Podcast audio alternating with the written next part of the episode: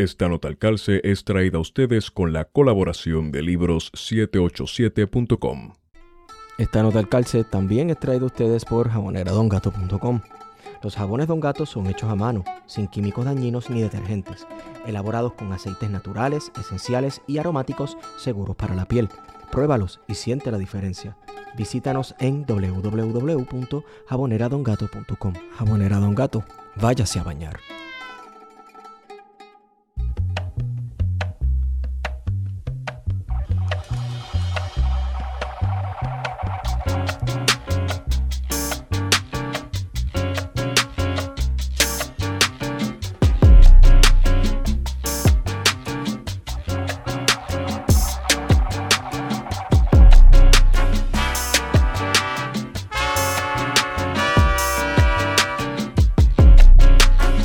Días, buenas tardes y buenas noches a todos y todas los que nos escuchan. Hemos regresado con su podcast preferido, Plan de Contingencia. Me acompaña como siempre Guarionex Padilla Martí, que es la que Guarion. Que es la que hay, Esteban. Estamos de vuelta otra vez. De nuevo, ¿verdad? Corridito, responsable, como la gente adulta y todas estas cosas. Una semana después de otra. Les habla Esteban Gómez. Y hoy nos complace presentarles eh, a una persona con quien he querido, hemos querido hablar ya hace un tiempito, eh, sobre un tema que sorprendentemente no hemos tocado en plan de contingencia en los años que llevamos, ¿verdad? Eh, pues hablando con ustedes y hablando entre nosotros mismos y hablando con todo el mundo y así, creando contenido, entre comillas. Y es sobre el grito del Ares. Por lo tanto, pues me di la tarea de conseguir al profesor Francisco Moscoso que es, este, fue catedrático, ahora jubilado, no sé si son las palabras correctas, catedrático jubilado de la Universidad de Puerto Rico, recinto de Río Piedra. Y bueno, profesor, yo no sé, pero a usted se le considera como la máxima autoridad en estos temas debido, ¿verdad? Al, mucho tiempo que le dedicó, ¿verdad? Investigando eh, sobre el grito del Ares. Pero además de eso, quiero mencionarles que el profesor tiene otras publicaciones súper interesantes, entre ellas Fundación de San Juan en 1522, eh, El Ato, Latifundio y Ganadero Mercantilismo en Puerto Rico, Caguas en la conquista española del siglo XVI, Dios mío, señor, qué malo estoy con los romanos, eh, Juicio al gobernador, entre otras, pero, ¿verdad? Y de hecho, todas esas están disponibles en libro787.com. La más importante y las que nos concierne hoy eh, en la publicación La Revolución Puertorriqueña de 1868, El Grito de Lares. Pero bueno, ya yo he hablado demasiado. Eh, ¿Cómo está, profesor? ¿Qué tal? Saludos, saludos Esteban y Guarionex. Eh, muchas gracias por la invitación de Plan de Contingencia para compartir con ustedes, platicar ¿verdad? sobre este tema tan importante de nuestra historia.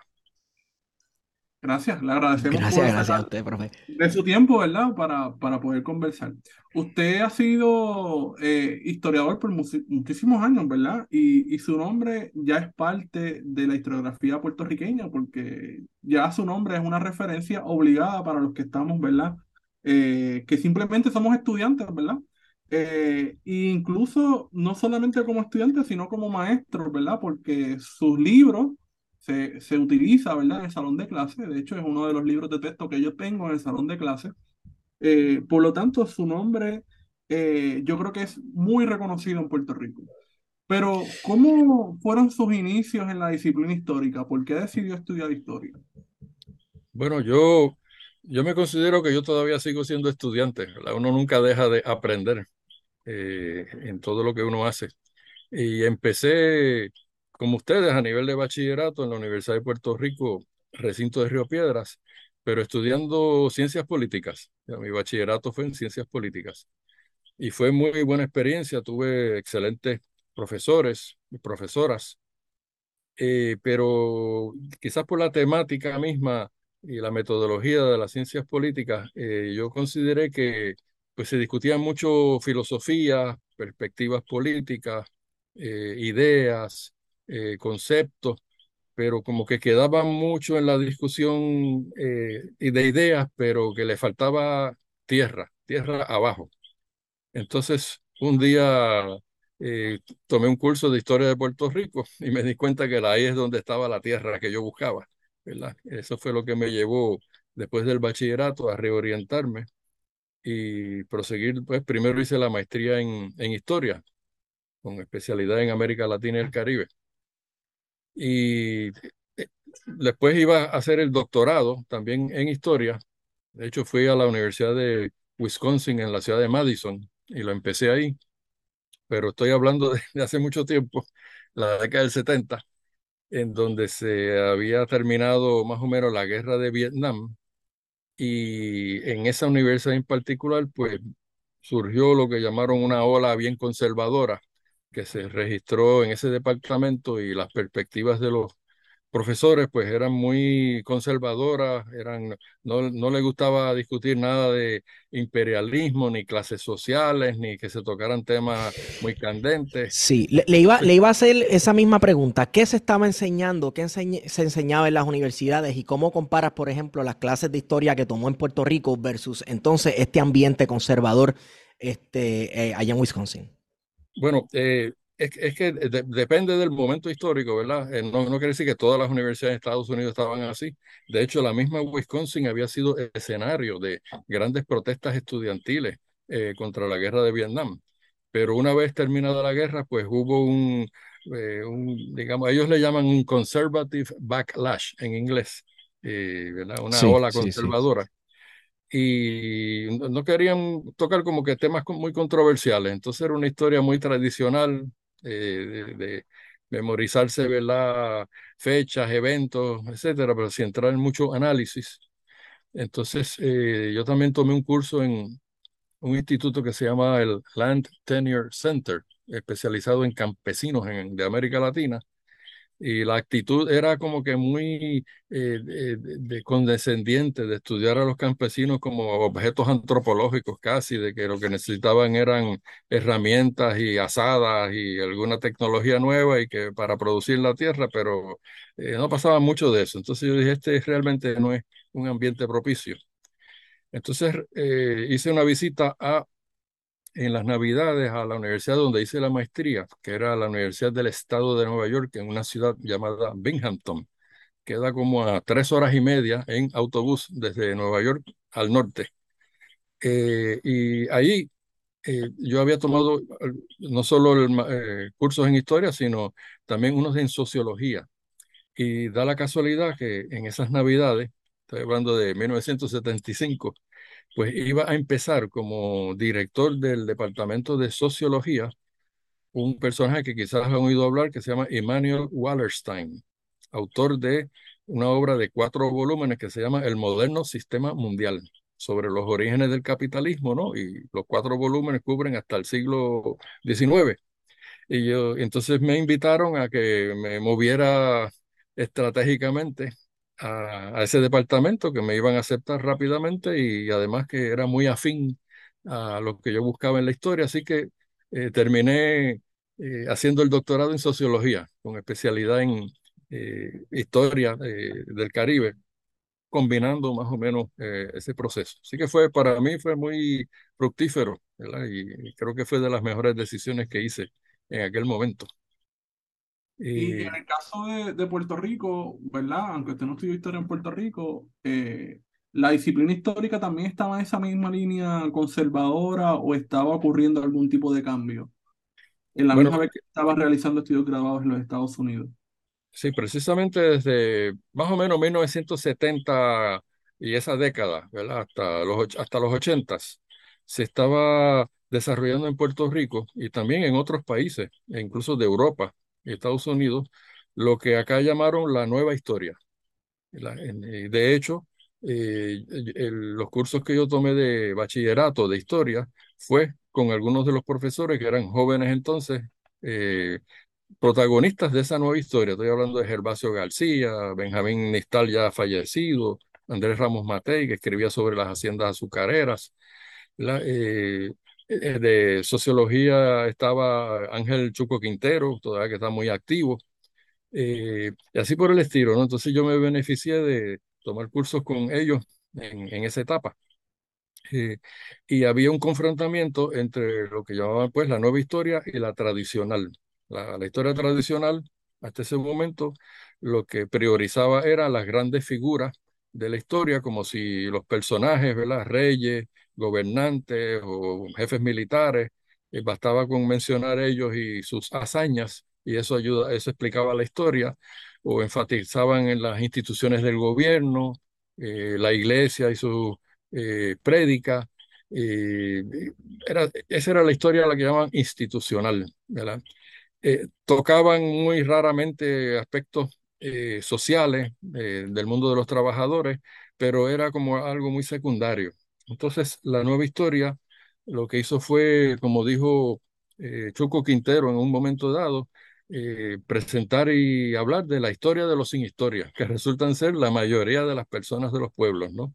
Entonces ahí comenzaron a estudiar más sistemáticamente la esclavitud y las rebeliones de esclavos, me viene a la mente la obra del profesor Guillermo Baral, Esclavos Rebeldes. Eh, el mismo Ángel Quintero escribió sobre eh, las haciendas y las clases sociales en el siglo XIX. Eh, Fernando Picó escribió sobre las clases jornaleras, ¿verdad? que eran en un momento dado, incluso para la época del grito del Ares, la base de la, de la población trabajadora. también despertó el interés en estudiar las mujeres, y la incorporación de las mujeres en el ámbito del trabajo y sus luchas por eh, la participación política y llegar finalmente al derecho de voto. Eh, y también las cuestiones eh, raciales, ¿verdad? o racistas que se opacaban. Hay una obra de la historia tradicional que se llama Historia de la esclavitud negra en Puerto Rico de Luis Díaz Soler, que si ustedes leen la introducción, eh, él plantea que aquí en Puerto Rico trataban a los esclavos mejor que en cualquier sitio, que aquí lo que se practicaba era una democracia socio-racial. Sí, sí, sí, sí, sí, eso, lo he escuchado. incluso, Incluso también se habló este, sobre el tipo de esclavitud que se practicaba en las ciudades que habían atos, ¿verdad? Los municipios que habían atos, que te lo ponen casi como algo idílico en, eh, el que la persona esclavizada, esclavizada supuestamente vivía casi al mismo nivel que, otras personas que no eran esclavizadas y trabajaban también en la, finca y en los atos. Y una cosa bien loca. Sí.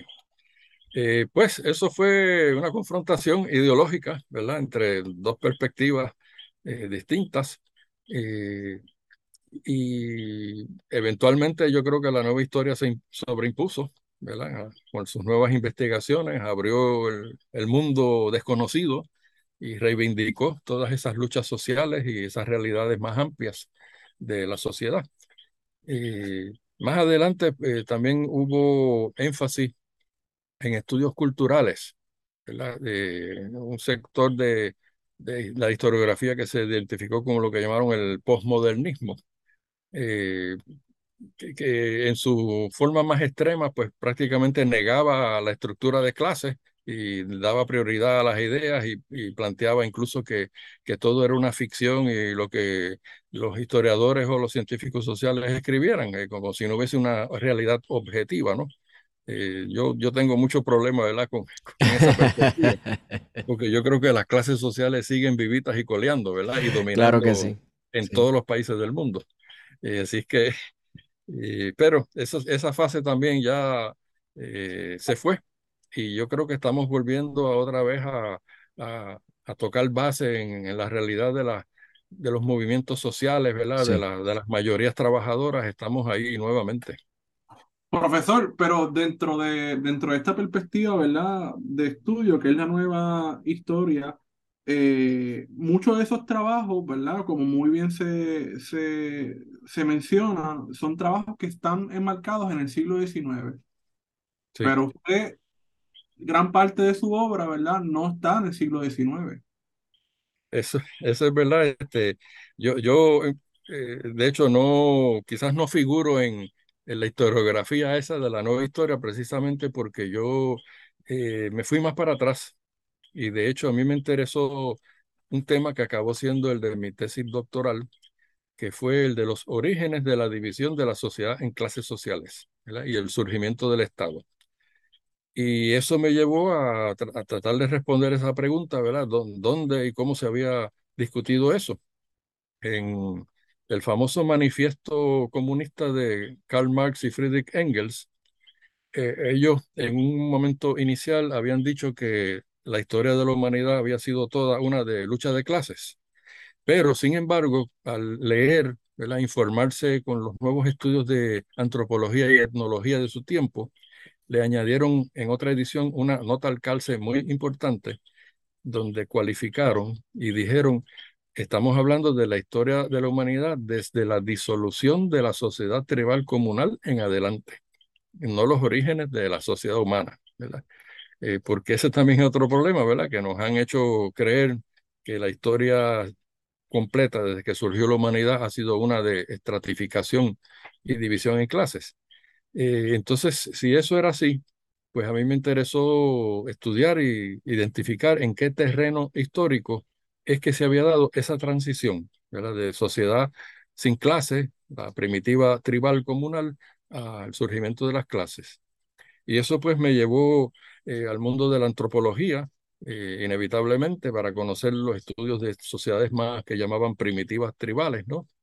me viene a la mente un, un trabajo importante de un antropólogo estadounidense que se llama Richard B. Lee.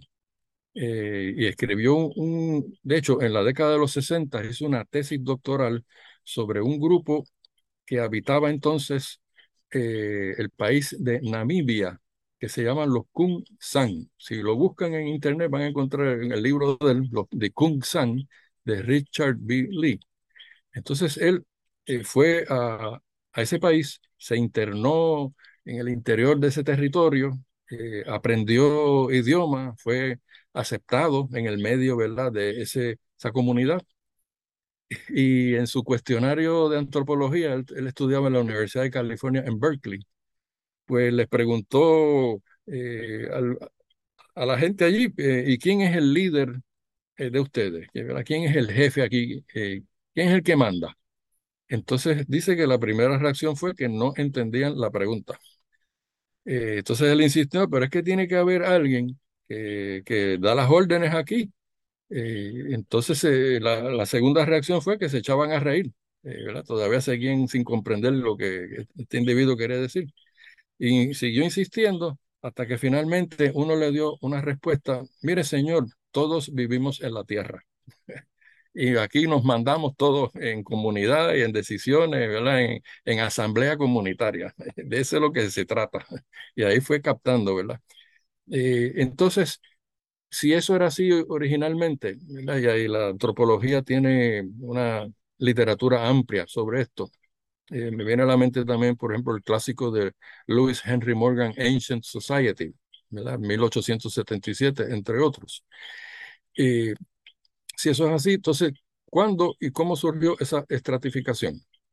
Bueno, eh, yo sé que estamos un poco lejos del grito del Ares, pero llegaremos por ahí, ¿verdad? Porque es una contienda justamente de clases también. Pero en sus orígenes, pues eh, al estudiar el caso de los propios indios taínos de las Antillas Mayores, ¿verdad? Y el proceso de descubrimiento europeo, eh, de la conquista y colonización, pues le cayeron encima a lo que llamamos los taínos, ¿verdad? Entonces, lo primero que observó Cristóbal Colón cuando los vio en las Bahamas y después en las Antillas Mayores fue una forma de estratificación y dijo, esta gente tienen algo que son reyes, algo que son nobles y otra cosa que son vasallos. Claro, él estaba mirando con los ojos de la Europa feudal mercantil de su tiempo. Claro, claro pero lo importante fue que vio una estratificación, ¿no? Eh, y luego, claro, aprendieron los nombres en taíno, que eran caciques, eh, ni taínos, y los trabajadores que llamaban entonces naborías. En algún momento la gente le quitó el acento, ¿verdad? Ahora todo el mundo dice naborias, pero en fin, eran la gente común trabajadora. Y, y eso fue lo que me llevó a meterme más a fondo y estudiar, ¿verdad? Cómo había surgido eso en el Caribe antiguo y usé el caso de los cacicazgos taínos como un ejemplo. Y resulta que históricamente, justamente el terreno de los que lo que llamamos cacicazgos es el de la transición de la sociedad tribal a la sociedad de clases y Estado. La combina elementos, por ejemplo, los taínos tenían propiedad comunal de la tierra todavía, pero los caciques y, ni taínos, combinado con la figura del beíque, ¿verdad? O el chamán sacerdote primitivo, controlaban el aspecto de la producción. Y con ello vino también, pues, una nueva visión ideológica del mundo, ¿verdad? El mundo de los semíes. Antes lo creían a nivel tribal en amuletos y los espíritus de la naturaleza, pero qué curiosidad, ¿verdad? Que al estratificarse la sociedad, entonces los amuletos se transformaron en ídolos y dioses gobernantes, ¿no? Y los interlocutores, ¿verdad? Los representantes de ellos, pues eran la naciente clase dominante, Y por ahí sigue la historia, ¿verdad? Sí, sí, sí. Eh, y entonces, a esa sociedad taína, para encaminarnos a Puerto Rico, esa sociedad taína, justamente es la que recibe el primer impacto del descubrimiento y conquista española en el siglo XVI. Eh, y, aquí lo que tenemos es un encuentro eh, y desencuentro histórico entre una sociedad que viene ya con una etapa bastante desarrollada de transición de feudalismo a capitalismo, en su etapa mercantil, y una sociedad que apenas está en la transición de la sociedad tribal a la de clase, ¿no? Por los cacicazgos. Imagínense ese entrecruce en ese momento. Eso es lo que significa el 1492 realmente, hablando en términos históricos, en ese momento. Y de ahí en adelante, pues, se van eh, esbozando, ¿verdad? O desarrollando varias fases de la colonización de Puerto Rico, eh, empezando con el de la minería del oro, que era el objetivo. ¿Por qué estaban buscando oro? Pues no era para hacer joyas, aunque algunos lo hacían, ¿verdad? Y prendas. Eh, lo importante es que se estaba desarrollando la economía del mercado. Eh, la moneda estaba sustituyendo el trueque feudal, todo estaba adquiriendo precio eh, y eso estaba basado en los metales preciosos como el oro y la plata especialmente. En tercer lugar, el cobre. Así que por eso es que estaban buscando oro, porque se estaba construyendo la economía monetaria, ¿no? Para instrumentar el intercambio de mercancías. Eh, todo estaba tomando la forma de mercancía que se compra y se vende, incluyendo el trabajo humano. en esa transición, en algunos lugares comenzó a nacer también el trabajo asalariado para algunos sectores. Pero eso tardó eh, mucho tiempo, ¿verdad? Porque en cada país habían distintas condiciones, todavía había mucha presencia de feudalismo, eh, y antes de que eh, los empresarios capitalistas eh, tomaran control de todo el proceso de producción, pues pasaron tres siglos hasta la revolución industrial del siglo XVIII, ¿no? Con Inglaterra a la cabeza. Así que tenemos en Puerto Rico y en otros lugares una fase que algunos han llamado de sociedades precapitalistas anteriores, ¿verdad?, a culminar en ese tipo de sistema. Y como dije, la primera fase en términos cronológicos cubrió más o menos de 1508, ¿verdad? Cuando comenzó la conquista formalmente, hasta la década de 1540, en que abolieron el régimen de trabajo que acompañaba la economía minera, que era la encomienda o repartimiento de indios, más la esclavización también de los indígenas. Eh, en ese mismo eh, primer eh, periodo comenzaron a introducir eh, esclavizados de África eh, desde la década de 1520 en centenares, ¿verdad? Que iban sustituyendo la mano de obra indígena que se iba desapareciendo y la iban agotando. Eh, y ya para la década de 1540, la nueva base laboral, pues va a ser las gentes de distintos, distintas procedencias de África Occidental esclavizados, ¿no? Y eso nos va a llevar a la segunda fase, desde la década de 1540 hasta más o menos mediados del siglo XVII.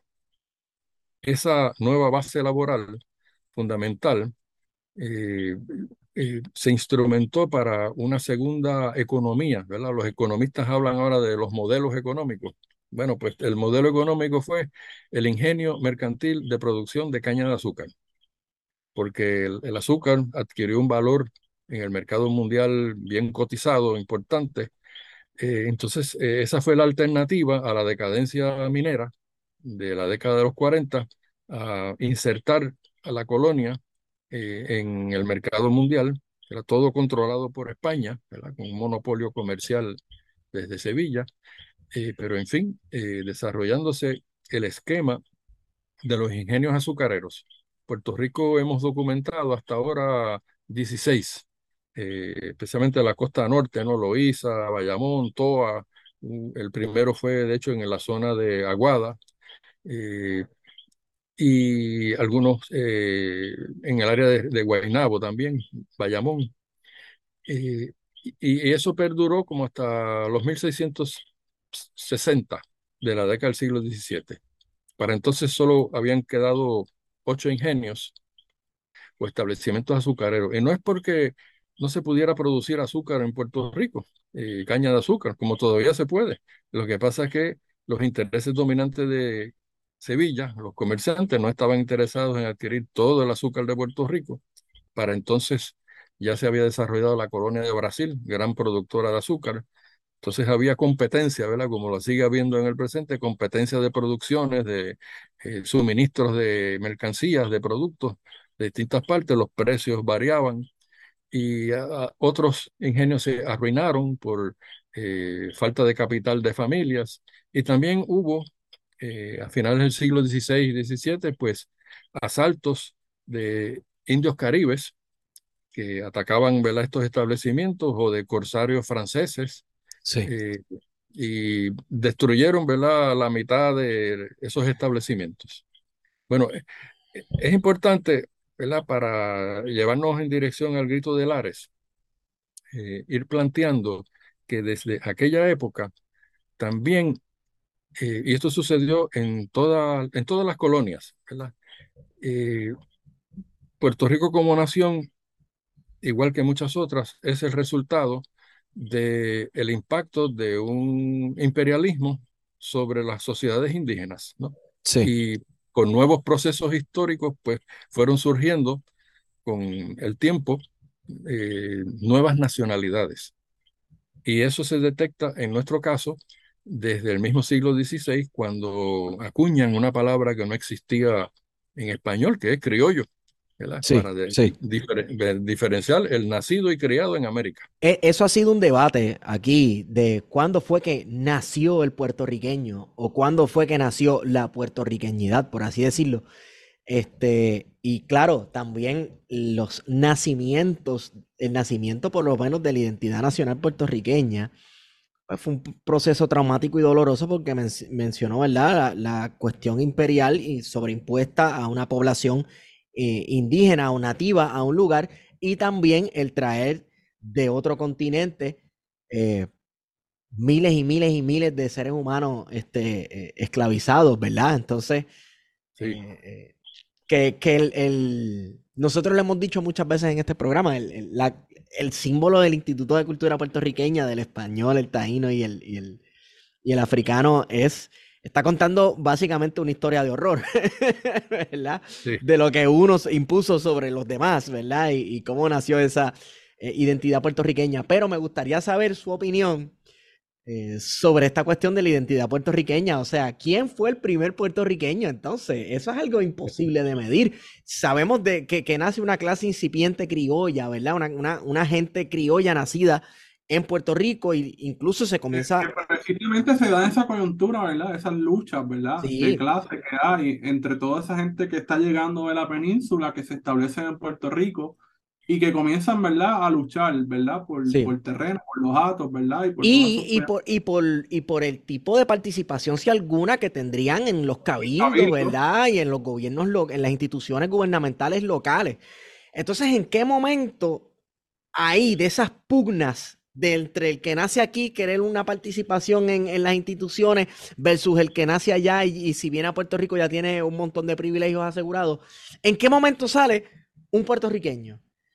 Bueno, Ajá, eh, es que la sociedad como la vida es un proceso. sí, Eh, vamos a situarnos nosotros en la infancia, cuando somos niños, pues nacemos sin, sin ideas, ¿verdad? Sin, eh, o sea, todo eso lo vamos aprendiendo y pasan años hasta el momento en que unos toman conciencia de una manera o de otra, pues, y así es en la historia también. No, yo, hay Eh, gente que se va a la tumba tabula rasa.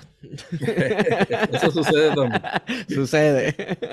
Y bueno, pero en el caso que nos ocupa, Sí. pues hay un proceso, digamos, de, de sembrar semillas de esa diferenciación empieza desde el siglo XVI. Por eso mencioné el término criollo, porque ya es un indicador de ello. Todavía no tenemos los puertorriqueños, tenemos criollos, una sociedad colonial donde hay españoles de distintas provincias de España, hay portugueses, eh, aquí y allá aparece un francés por ahí, este, de otros lugares.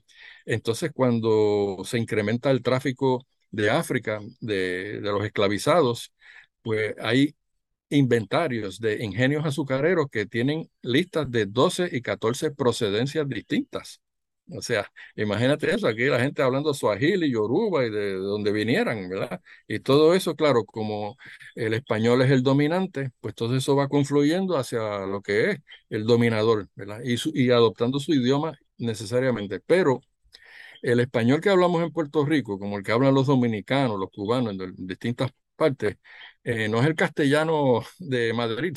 Eh, eh, ha incorporado muchísimos términos indígenas, ¿verdad? Desde hamaca, yuca y cacique en adelante, y muchísimos términos de los países de África. Hay una obra importante de un lingüista, Manuel Álvarez Nazario, es su nombre, que se llama El elemento afronegroide en el español de Puerto Rico. Y ahí él identifica muchas de las procedencias y vocablos, ¿no? Que nosotros hablamos, incluyendo el jurutungo, de dónde viene jurutungo, mofongo, todo ese tipo de términos. Sí. Bueno, pues eso ya es eh, pues, español criollizado, ¿verdad? Eh, eh, particularmente puertorriqueño que se va formando. y eso es algo que, pues, que no se da de la noche a la mañana, ¿verdad? Se va con el tiempo. dura por lo menos dos siglos hasta que lleguemos al siglo XVIII, ahí aparecen otros indicadores. Pero sí, ustedes mencionaron, ¿verdad?, que eh, luchan por el control político, ¿verdad?, del gobierno local o a nivel de los ayuntamientos. Esa también es una manifestación de, de que están defendiendo los intereses locales en la medida de lo posible. Y cuando son criollos, pues más todavía, porque aunque se, se identifican todos como españoles, eh, eh, pues realmente están defendiendo su propia tierra, ¿verdad? Lo, lo que algunos han llamado la patria chica. y a finales del siglo, bueno, otro proceso importante en esto, debemos de subrayar, es que ante, ante el monopolio político y comercial de España, eh, realmente España en esa transición de feudalismo a capitalismo era insuficiente en su movimiento mercantil. Eh, no tenía la capacidad manufacturera y mucho menos más adelante industrial para suplir las colonias. Y cuando aparecieron en el siglo XVII los rivales imperialistas eh, de Francia, Holanda, Inglaterra, y tomaron posesiones ¿verdad? En, en todo el Caribe, cambiaron el cuadro completo, pues los habitantes ya criollos, lejos de San Juan y de las autoridades de San Juan, comenzaron a intercambiar con ellos en el comercio ilegal, ese que llaman contrabando. Y así que podemos decir que frente a la insuficiencia mercantil española, vino la suficiencia contrabandista criolla. Y estaban practicando el contrabando ah, en el siglo XVIII, cuando el mariscal Alejandro O'Reilly vino a hacer una inspección militar de la situación en Puerto Rico. Él documentó en su famoso memorial de 1765, aquí se está practicando el contrabando abiertamente, eh, casi descaradamente, ¿no? Sí, sí, sí.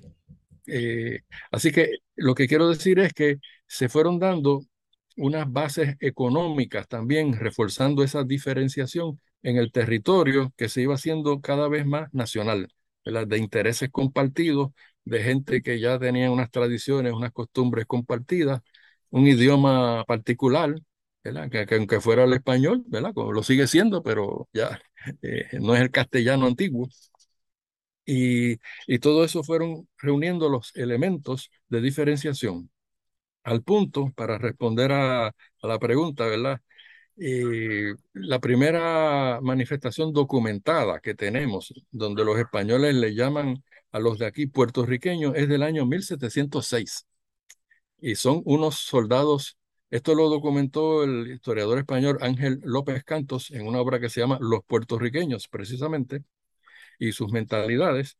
Y son unos soldados españoles que se están quejando de que a ellos eh, les deberían de tratar con mucho privilegio y que no, le, no se lo den a estos puertorriqueños, ¿verdad? Que están aquí en, en el morro.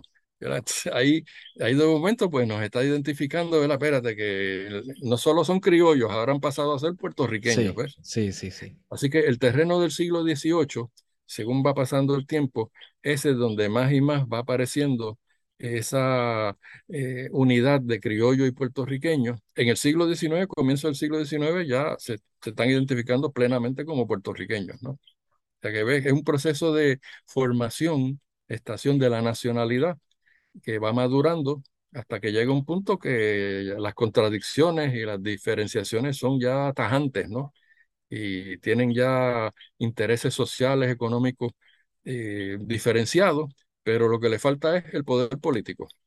Y eso es lo que va a suceder a finales de, del siglo XVIII en adelante, ¿verdad? Que se van a estallar más protestas, motines, eh, luchas eh, por el control local. Me viene a la mente, por ejemplo, la rebelión de los comuneros de Nueva Granada, de Colombia, la década de 1780. O en Perú, la rebelión indígena encabezada por el famoso Tupac Amaru, último descendiente de los incas, en que 60.000 campesinos indígenas se pusieron en guerra contra los españoles y las autoridades.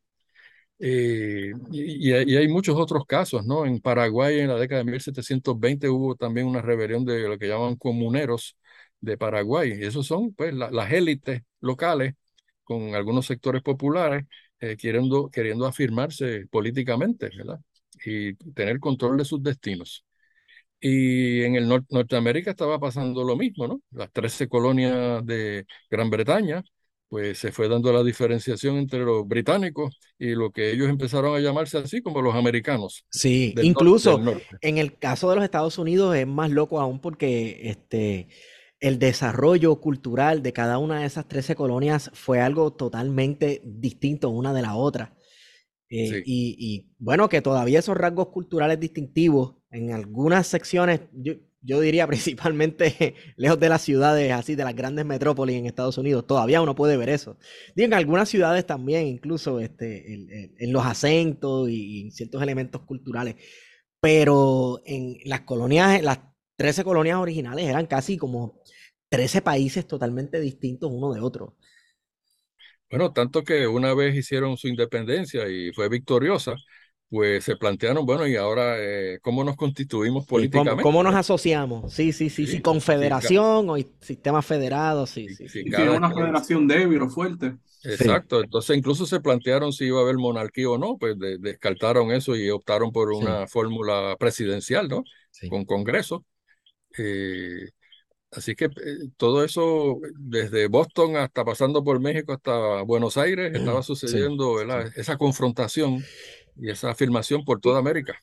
Y en Puerto Rico, cuando se comienzan a ver esas manifestaciones de una confrontación directa? Porque, por ejemplo, una de, de las características que quizás hemos mencionado en el podcast y, y, yo creo que mucha gente que nos escucha quizás conoce, ¿verdad? Es la diferenciación que hubo y que hay todavía, ¿verdad? Entre la metro, ¿verdad? Que viene este caso de San Juan y la isla que todavía se utiliza mucho en el alcohol popular, ¿verdad? Eh, yo soy de la isla o, yo soy de la loza, ¿verdad? En referencia a San Juan. Sí. Pero cuando comienza esa, esa, esa, esas manifestaciones de resistencia, no tanto al poder real en España, ¿verdad? Que yo creo que en Puerto Rico nunca estuvo, eh, ¿verdad? Era más que todo simbólico. El rey, los reyes nunca visitaron a, Puerto Rico hasta, hasta, el siglo XX. Eh, pero, ¿en qué momento podemos identificar que hay ya en Puerto Rico motines, ¿verdad? Que hay una confrontación directa contra el poder. Bueno, eh, desde el mismo siglo XVI, eh, cuando hubo el cambio de la minería a la producción de caña de azúcar, eh, también unos vecinos españoles se habían adueñado por los valles propicios para sembrar caña de terrenos que los dedicaban a la crianza de ganado, ¿verdad? Y eso es lo que llaman el hato, una propiedad dedicada a la crianza de ganado. Entonces, muchos eh, mineros o pequeños agricultores que se quedaron pues, desempleados, desplazados de la decadencia de la minería, comenzaron una lucha por la redistribución de la tierra. Yo tengo un libro sobre eso, de hecho, a ver si lo tengo por aquí, eh, que se llama Lucha Agraria en Puerto Rico, 1541 al 45. Bueno, lucha agraria en Puerto Rico, pues fue una primera lucha de vecinos comunes, que algunos eran españoles, otros eran ya criollos de aquí, eh, por la redistribución de la tierra. O sea que contrario también a esa otra perspectiva tradicional que es la del puertorriqueño eh, dócil, ¿verdad? Que no lucha, que, que se acomoda la situación. Eh, cuando uno ve la historia eh, desde la documentación misma, pues es, otra historia de, luchas sociales desde el mismo siglo XVI. O, de, o, de, los mismos cabildos, como le llamaban a los ayuntamientos, eh, tratando de afirmarse, ¿verdad? Y hacer, hacer sus peticiones de cambio y de, afirmar sus intereses. Eso viene desde el siglo XVI. Pero hay un momento clave, justamente cuando mencionamos que expresaron el término puertorriqueño por primera vez en 1706. Ese sí lo trabajé en un libro que se llama La sublevación de los vecinos de Puerto Rico, 1701 al 12. Bueno, y este fue el resultado de los gobernantes de aquella época pretendiendo que si escuchaban que venía, por ejemplo, una amenaza de una flota de ingleses, pues que todos los vecinos de todo Puerto Rico tenían que mandar milicianos para proteger quién, no a Puerto Rico, proteger a San Juan, ¿verdad? Que era eh, para ellos eh, lo fundamental de control de la isla. Y también, como San Juan no tenía, la isleta de San Juan, quiero decir, eh, pues una base agrícola, pues San Juan había que abastecerlo y entonces les requerían como un impuesto obligatorio el suministro de carne y ganado para los habitantes y la oficialidad y los administradores en San Juan. Y les plantearon en esa época, 1701, que venía una amenaza de flota, entonces se movilizaron un montón de vecinos, porque España no tenía un ejército regular en Puerto Rico. Eh, tenía un destacamento en, en el Morro de 400 plazas de soldados que casi nunca estaban llenas. Entonces, si había una amenaza de enemigos de España, pues movilizaban al pueblo en la forma de milicias de vecinos. Esto es todos los jóvenes de 16 a 60 años aptos para el servicio militar. Y eso constituía la base de defensa realmente.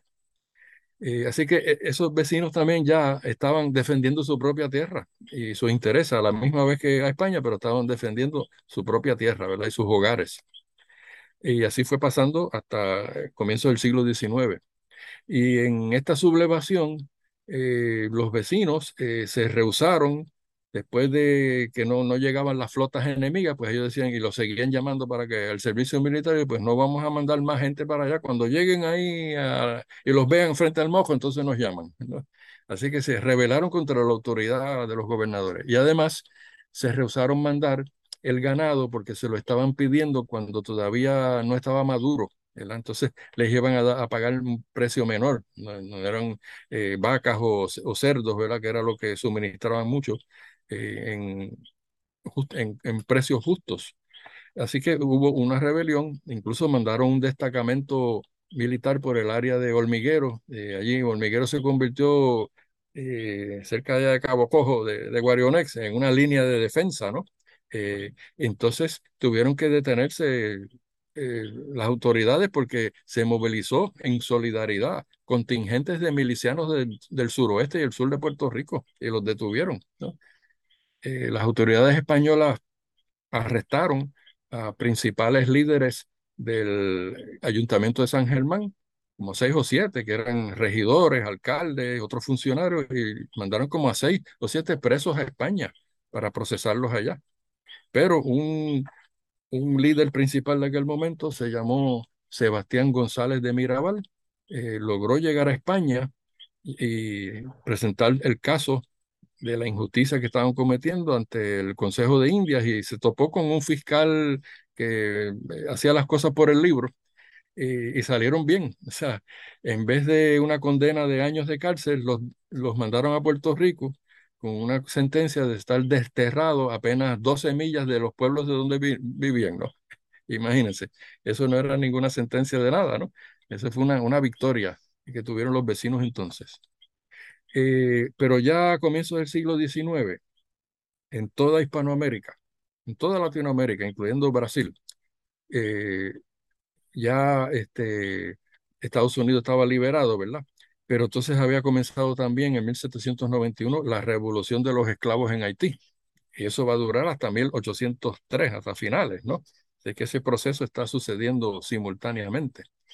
Eh, pues ya las cosas eh, se expresaban más en términos de eh, las nacionalidades nacientes, y ya ahí hablaban de puertorriqueños, y a pesar de que fuera provincia de España o, como quisieran definirlo, ya los intereses estaban diferenciados.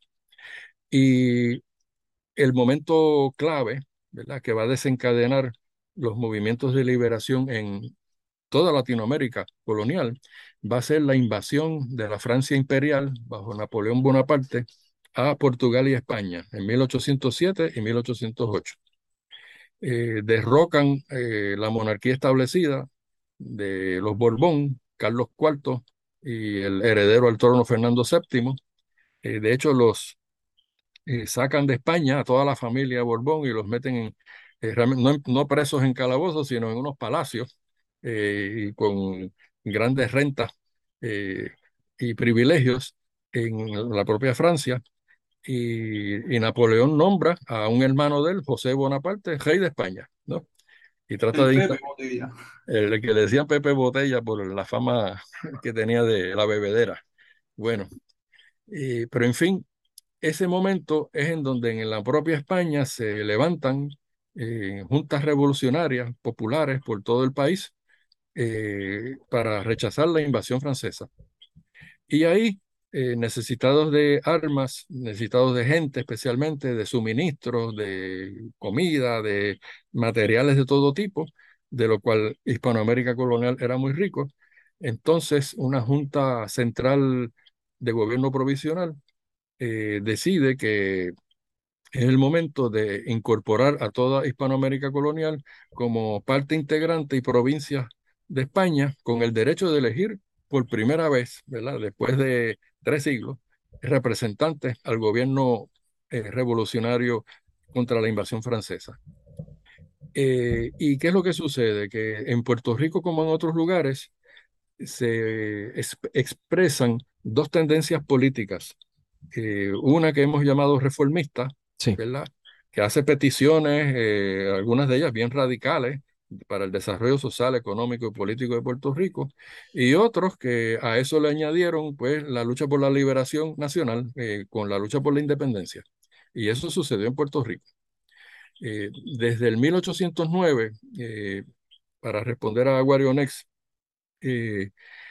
se empezó a desarrollar el primer movimiento de carácter independentista que los españoles, cuando lo descubrieron, le llamaron la conspiración de San Germán porque tenía su base en eh, aquel distrito, pero realmente estaba regado por el oeste, el sur de Puerto Rico y con algunos elementos en Arecibo y San Juan. Esto sucedió eh, paralelamente a la elección del, diputado Ramón Power como representante de Puerto Rico, pues al mismo tiempo sus propios paisanos, algunos de los cuales él conocía bien, eh, intercambiaba con él, con ellos, eh, estaban organizando el movimiento independentista de 1809 hasta el 1811. Eh, hay un expediente voluminoso que yo he leído y he estado estudiando y preparando hace un tiempo un, libro eh, que espero poder producir en algún momento sobre ese movimiento que tiene 850 páginas de documentación.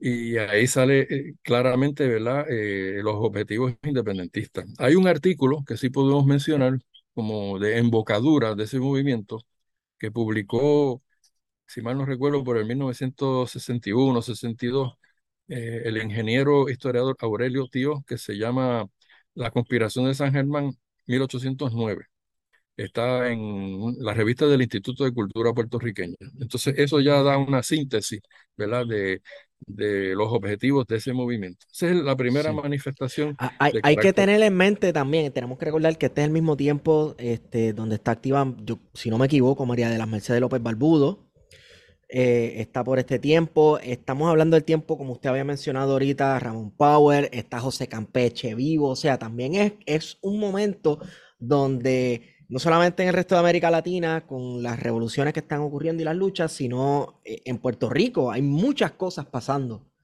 a la misma vez. Sí, bueno, este, sí, Campeche es el, primer pintor, ¿verdad? Es una manifestación cultural eh, tremenda de esa expresión naciente de la nacionalidad puertorriqueña. Sí. Eh, de hecho, Campeche estuvo presente en las dos semanas de guerra con la invasión de Gran Bretaña a Puerto Rico en 1797. Eh, actualmente está eh, pasando en los cines un documental que se llama San Juan, más allá de las murallas, en donde entrevistan a varios historiadores, eh, yo incluido, y hacen unas recreaciones artísticas y de esos eventos, y uno de ellos, de los más fabulosos, es justamente la resistencia y la guerra de 1797. Ojalá que todos lo puedan y todas ver en algún momento. Eh, de, hecho, creo que eh, mañana jueves, eh, ¿verdad? Que día 20, va a pasar en el Teatro de la Universidad de Puerto Rico, gratis, para todo el que llegue allí. Y hay un día que me han dicho, hay que estar pendiente, que el Canal 2 también lo va a pasar gratis para todo el público que tenga ¿verdad? los televisores. hay que estar pendiente de esa fecha. Bueno, pero eso también ya manifiesta ¿verdad? una lucha de los puertorriqueños, porque fue la milicia puertorriqueña en, en miles, movilizados de todo Puerto Rico, los que derrotaron a los ingleses. Eh, si no llega a suceder eso, pues eh, los ingleses a lo mejor se apoderan de San Juan, pero lo evitaron. Que de hecho Campeche eh, pinta un, un, cuadro, ¿verdad? Porque parece que lo vio, él vio la invasión, él pinta un cuadro incluso geográficamente súper correcto de todo lo que estaba sucediendo durante esa invasión inglesa. El cuadro está precioso, tienen que verlo. Correcto, de hecho le llaman el ex voto de la invasión británica. Eh, justamente, de hecho, eh, Campeche soltó en un momento dado el pincel y agajó también un fusil, o sea, se fue movilizado.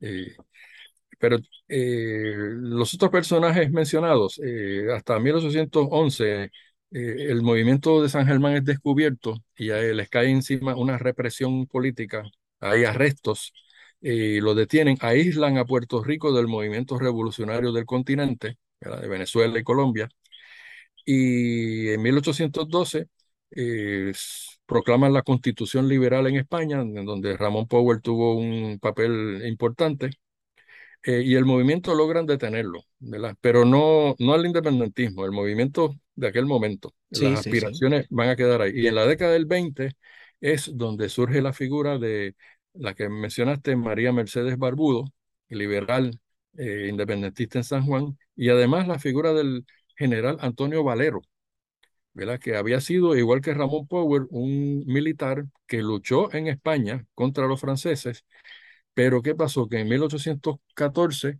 eh, derrotaron a los franceses, volvió Fernando VII de la dinastía Borbón al poder y lo que hizo fue abolir la constitución liberal y, e impuso otra vez, con el apoyo de la clase propietaria aristocrática, eh, el absolutismo monárquico.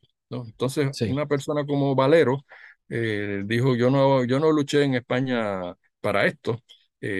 fue primero a México, y ahí había pues también otros conflictos de, entre conservadores y liberales, entonces decidió encaminarse a Venezuela y allí se incorporó como alto oficial del Estado Mayor de Simón Bolívar, nada menos. Y en 1823 hay un documento eh, sobre ello.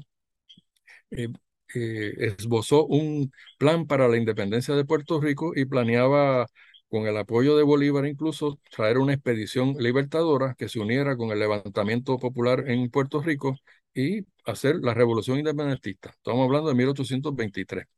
Sin embargo, ese, ese proceso se detuvo porque todavía había una guerra intensa contra los españoles en Perú. Entonces decidieron mover todas las fuerzas militares para acabar con la dominación española en el continente y lamentablemente se postergó eh, eh, el camino ¿verdad? expedicionario en ese momento. Y esa es la razón por la que Puerto Rico entonces no es parte de ese proceso independentista, ¿verdad? De principios del siglo XIX. Exactamente, y, y, lo mismo sucedió con Cuba, ¿verdad? En eso, por eso Puerto Rico y Cuba se acompañaron hasta 1898, ¿no? Hasta el fin de la dominación española. Sí, que de hecho, eh, por eso, por eso es que en el momento que se hace el llamado a quienes todavía fueran eh, sujetos fieles de la corona española para formar lo que fue eh, las Cortes de Cádiz, ¿verdad? E, ese consejo que se reunía con representantes de los, de los pocos territorios que le quedaban a España América Puerto Rico y Cuba, si no me equivoco, enviaron representantes, el resto no querían saber de eso. Bueno, eh, algunos, algunos enviaron, pero es que tenían la misma controversia de reformismo y revolución, la tenían en todas las colonias, ¿verdad? Sí. Pero cada vez más, pues el, el camino revolucionario se fue afianzando en Sudamérica y desplazando a los reformistas. Pero en el caso nuestro quedamos aislados eh, de ese proceso continental. Sí. la diferencia fue con lo que vino a ser la República Dominicana por compartir la isla con Haití. Una vez eh, se produjo la revolución victoriosa de los esclavos y se proclamó la independencia en el primero de enero de 1804, pues los franceses eh, ocuparon el lado dominicano, ¿verdad? Español, eh, hasta 1809. Y en ese momento eh, cuando estalló la guerra en España, había muchos dominicanos exiliados en Puerto Rico, algunos propietarios como Juan Sánchez Ramírez y otros, y organizaron pues una ofensiva para derrocar a los franceses que quedaban allí. Hubo mucha solidaridad de Puerto Rico, incluyendo tropas. Ramón Powell también participó en el bloqueo naval de la ciudad de Santo Domingo y en julio de 1809 derrotaron a los franceses. Entonces, eso permitió, en el caso de los dominicanos, que nombraran a Sánchez Ramírez y a otros dominicanos por primera vez ah, en las funciones de gobierno. O sea, cogieron el primer saborcito, digamos, del gobierno propio. Eh, los españoles luego mandaron unos oficiales, pero para 1820 eh, los dominicanos eh, proclamaron nuevamente un movimiento revolucionario y por primera vez su independencia. 1821, de hecho, con el liderato de José Núñez de Cáceres. Pero ¿qué pasa? Que siempre había una tensión en esos años de Haití con el lado dominicano porque pensaban que iban a volver los franceses o los españoles y restaurar la esclavitud y se veían amenazados. Entonces se produjo una invasión haitiana al lado dominicano en 1822 que duró hasta 1844. 22 años. Y en el 44, finalmente los criollos ya dominicanos hicieron un movimiento de resistencia y liberación y ahí fue que finalmente ellos lograron proclamar por primera vez su independencia, 1844. Entonces eso siguió un camino distinto al de Cuba y Puerto Rico. Eh, en nuestro caso. Sí, súper distinto, debo añadir, porque en un momento dado, bajo el liderato de, Pedro Santana en República Dominicana, ellos piden la reanexión precisamente por los miedos a una reconquista haitiana del lado dominicano de la isla. Y quiero recomendar a todos y todas los que nos están escuchando, eh, creo que fue la década del 70, el presidente Joaquín Balaguer de la República Dominicana recibe en el Panteón de los Inmortales, allá en la capital, los restos, los restos de Pedro Santana, que era una figura muy controversial en ese momento, y él hace un discurso, básicamente, bueno, hay gente que dice que lo está maldiciendo y todo porque él era controversial, lo, lo tildaban hasta, ese momento de traidor. Ninguna ciudad quería los restos de Pedro Santana por ser, por ser este, anexionista con España. Y él da un discurso bastante conciliador, que casi lo redime, hace una apología a Santana. Y claro, es bien chévere escuchar ese discurso de Balaguer porque también te da eh, un pequeño preview de la mentalidad dominicana hacia el haitiano que existe al sol de hoy, de la construcción de la nacionalidad a partir de lo que no es haitiano. Lo que no es haitiano, entonces, es lo que es dominicano. Y el elemento que redime a Santana fue precisamente que aunque pidió la anexión con España, es que, pero él luchó contra los haitianos, señores. Y lo que él hizo, él lo hizo para preservar lo poco que quedaba de la dominicanidad. Y claro, como, como Balaguer eh, define la dominicanidad, es aquello que se acerca a lo español y se aleje de lo haitiano, ¿verdad? Es todo un discurso bien, bien denso en información, es bien rico históricamente y, bueno, se los recomiendo que lo busquen a los que nos están escuchando. Hasta aquí mi intervención, disculpe profesor por... No, nada, es un proceso complejo que sigue vivo hasta el día de hoy. Correcto. Esa, tensión entre ambos países. Eh, en, en, el caso de Puerto Rico, eh, los sentimientos y los ideales independentistas continuaron presentes y se volvieron a expresar en 1838, porque hubo un segundo momento de gobierno liberal, un tercer momento. El, primero fue 1809 al 12, y luego vino el de 1820 al 23, y en 1834 a 37 hubo otros tres años de gobiernos más o menos liberales, y donde plantearon que Cuba y Puerto Rico eh, tenían derecho a ser regidos por y que, unas leyes especiales. Eh, y eso, eso algunos le han dado un carácter eh, autonomista, más o menos, pero ¿qué pasa? Que entonces se volvió otra restauración conservadora en España y, y, engavetaron las leyes especiales, nunca más las escucharon en Cuba y Puerto Rico.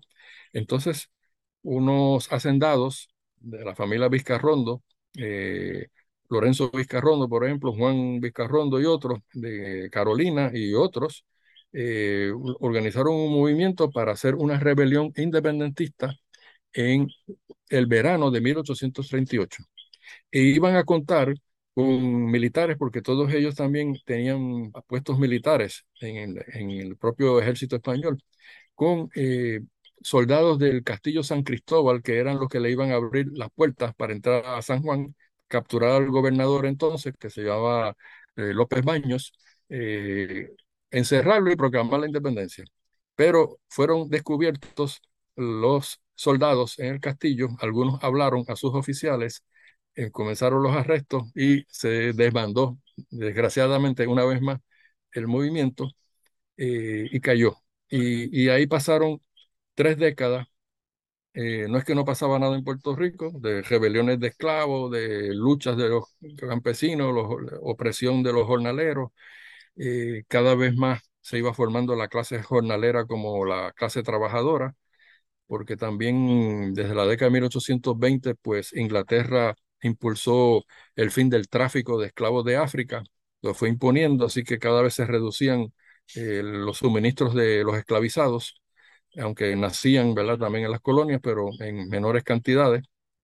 Y hasta que llegamos a esa década del 60 famosa. Eh, eh, y ahí surgen dos episodios importantes que tienen impacto en las Antillas.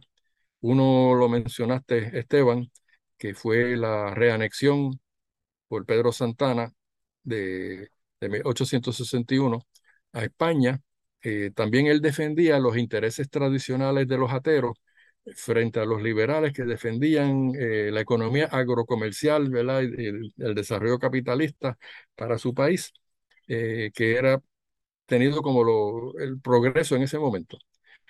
Y se desató la guerra de la restauración, sin, cuatro años de guerra. Ahí entraron en contacto algunos dominicanos como Gregorio Luperón, un líder importante de aquella época, y eh, Ramón Emeterio Betance, que era médico eh, independentista y abolicionista en Puerto Rico, y se dio una, digamos, los principios de solidaridad entre ambos países desde ese momento. Eh, y también el otro evento importante fue la guerra civil en Estados Unidos, ¿verdad? por la abolición de la esclavitud. Eh, y eso, pues entonces puso más presión en las colonias por el propio proceso abolicionista. Eh, era más fuerte en Cuba porque en Cuba la base hacendada azucarera era mucho más grande que en Puerto Rico. En la década del 60, pues, habrían, digamos, 55 mil eh, esclavos en Puerto Rico, pero en Cuba habían 450 mil, ¿no? Una diferencia bastante grande. Entonces los intereses esclavistas se afirmaron más allá. De todas maneras, en esa década es que vuelve a replantearse eh, la lucha por la independencia de las últimas colonias que han quedado, que son Cuba y Puerto Rico. Y ya tenemos, ¿verdad? En 1865, en la ciudad de Nueva York, eh, grupos puertorriqueños y cubanos, y hay otros hispanoamericanos que fundaron la Sociedad Republicana de Cuba y Puerto Rico para luchar por la independencia. Y uno de sus líderes principales fue el doctor José Francisco Basora de Mayagüez, eh, que conocía a Betance, a, a, Segundo Ruiz Belvis en Puerto Rico y a muchos otros, ¿no? Eh, y ahí eh, España se ve presionada a que tiene que hacer algún tipo de cambio y organiza en 1866 un gobierno conservador dirigido por Antonio Cánovas del Castillo, eh, lo que llamaron la Junta de Información de Ultramar, e, e invitan a Cuba y a Puerto Rico a enviar delegados o comisionados, como les llamaron, para que hagan sus peticiones. Entonces, una vez más, estamos en esto desde 1809 y 10 con la época de Ramón Powell. Eh, de Puerto Rico, de hecho, fue solo un conservador, eh, Manuel Seno Correa, pero fueron tres liberales bien importantes de aquel momento, José Julián Acosta, Francisco Mariano Quiñones y el licenciado Segundo Ruiz Belvis. Y ellos tenían tendencias políticas distintas, ¿verdad? Porque Acosta era lo que llamaban asimilista, era bien de afirmación puertorriqueña, pero quería la integración, como diríamos ahora, la estadidad de Puerto Rico con España como una provincia en igualdad.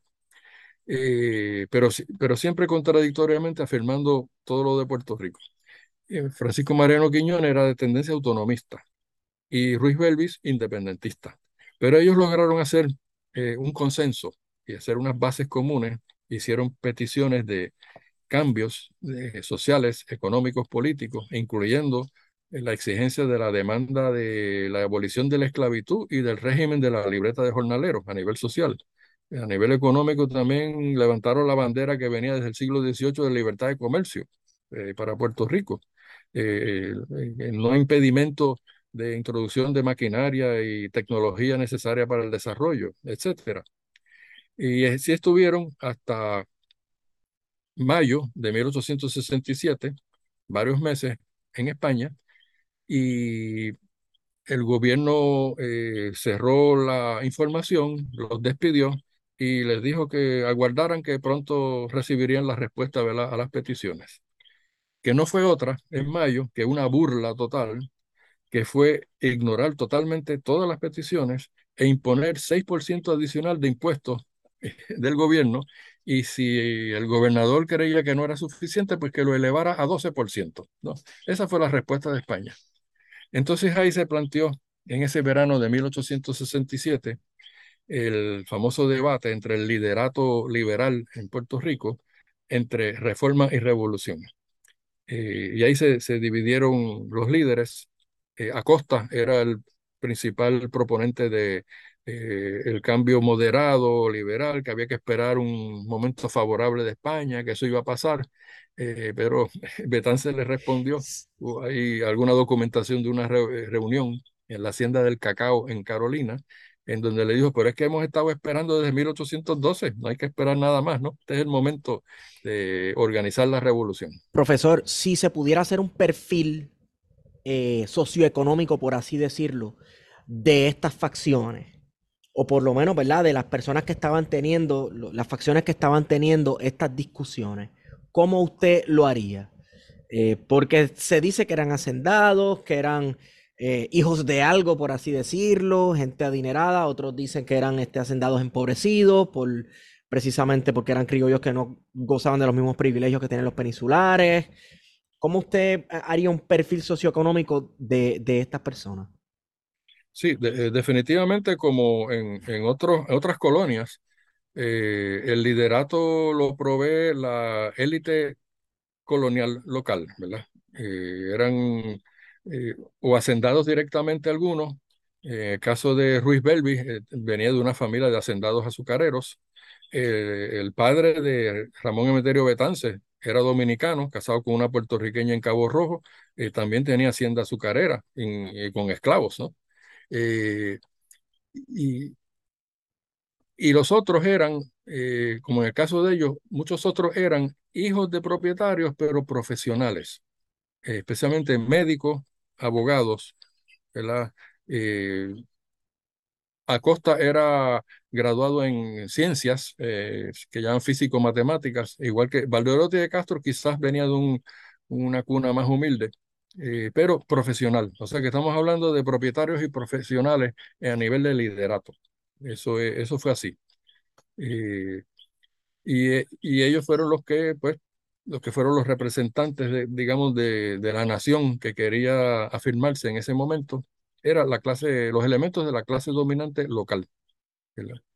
Y su objetivo eh, económico, pues, eh, sería darle rienda suelta al desarrollo del capitalismo en Puerto Rico, porque eso era el, el paso de progreso, sin las trabas eh, monopolistas, restrictivas, dominantes del comercio español, de la banca, de los créditos, de las finanzas españolas, permitir ese desarrollo. Y además, la razón por la cual luchaban por la abolición de la esclavitud y fin del régimen de la libreta de jornaleros era para que se estableciera el trabajo libre asalariado. O sea que vamos a meternos eh, en ese proceso en el mundo del trabajo asalariado y el capital.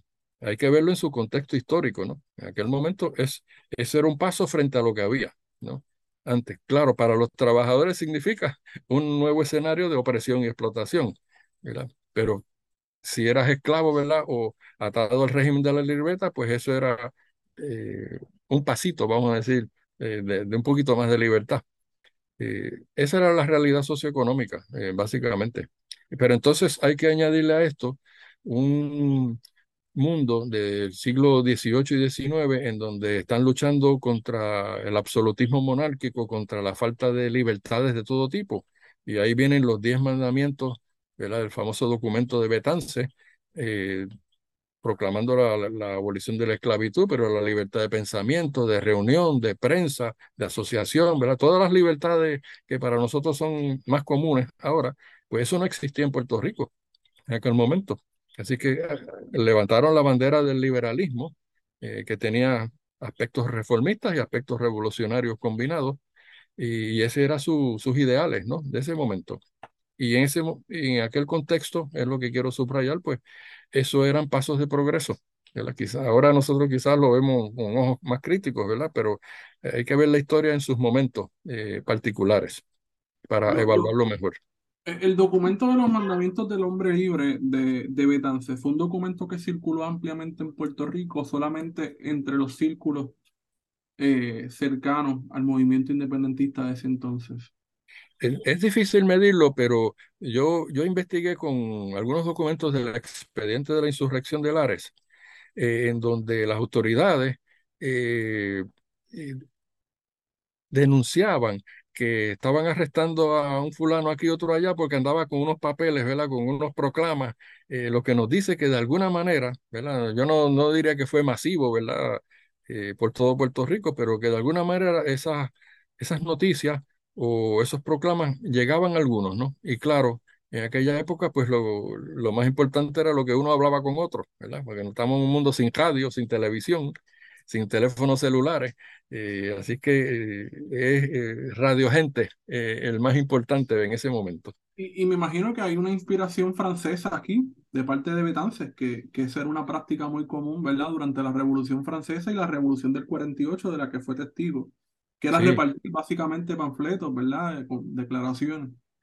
Bueno, sí, y, desde el verano de 1867, eh, el, gobierno español eh, ocurrió un motín de artilleros españoles en San Juan y ellos acusaron al liderato liberal, independientemente si eran reformistas o revolucionarios, de ser los instigadores de eso, lo cual fue una falsedad.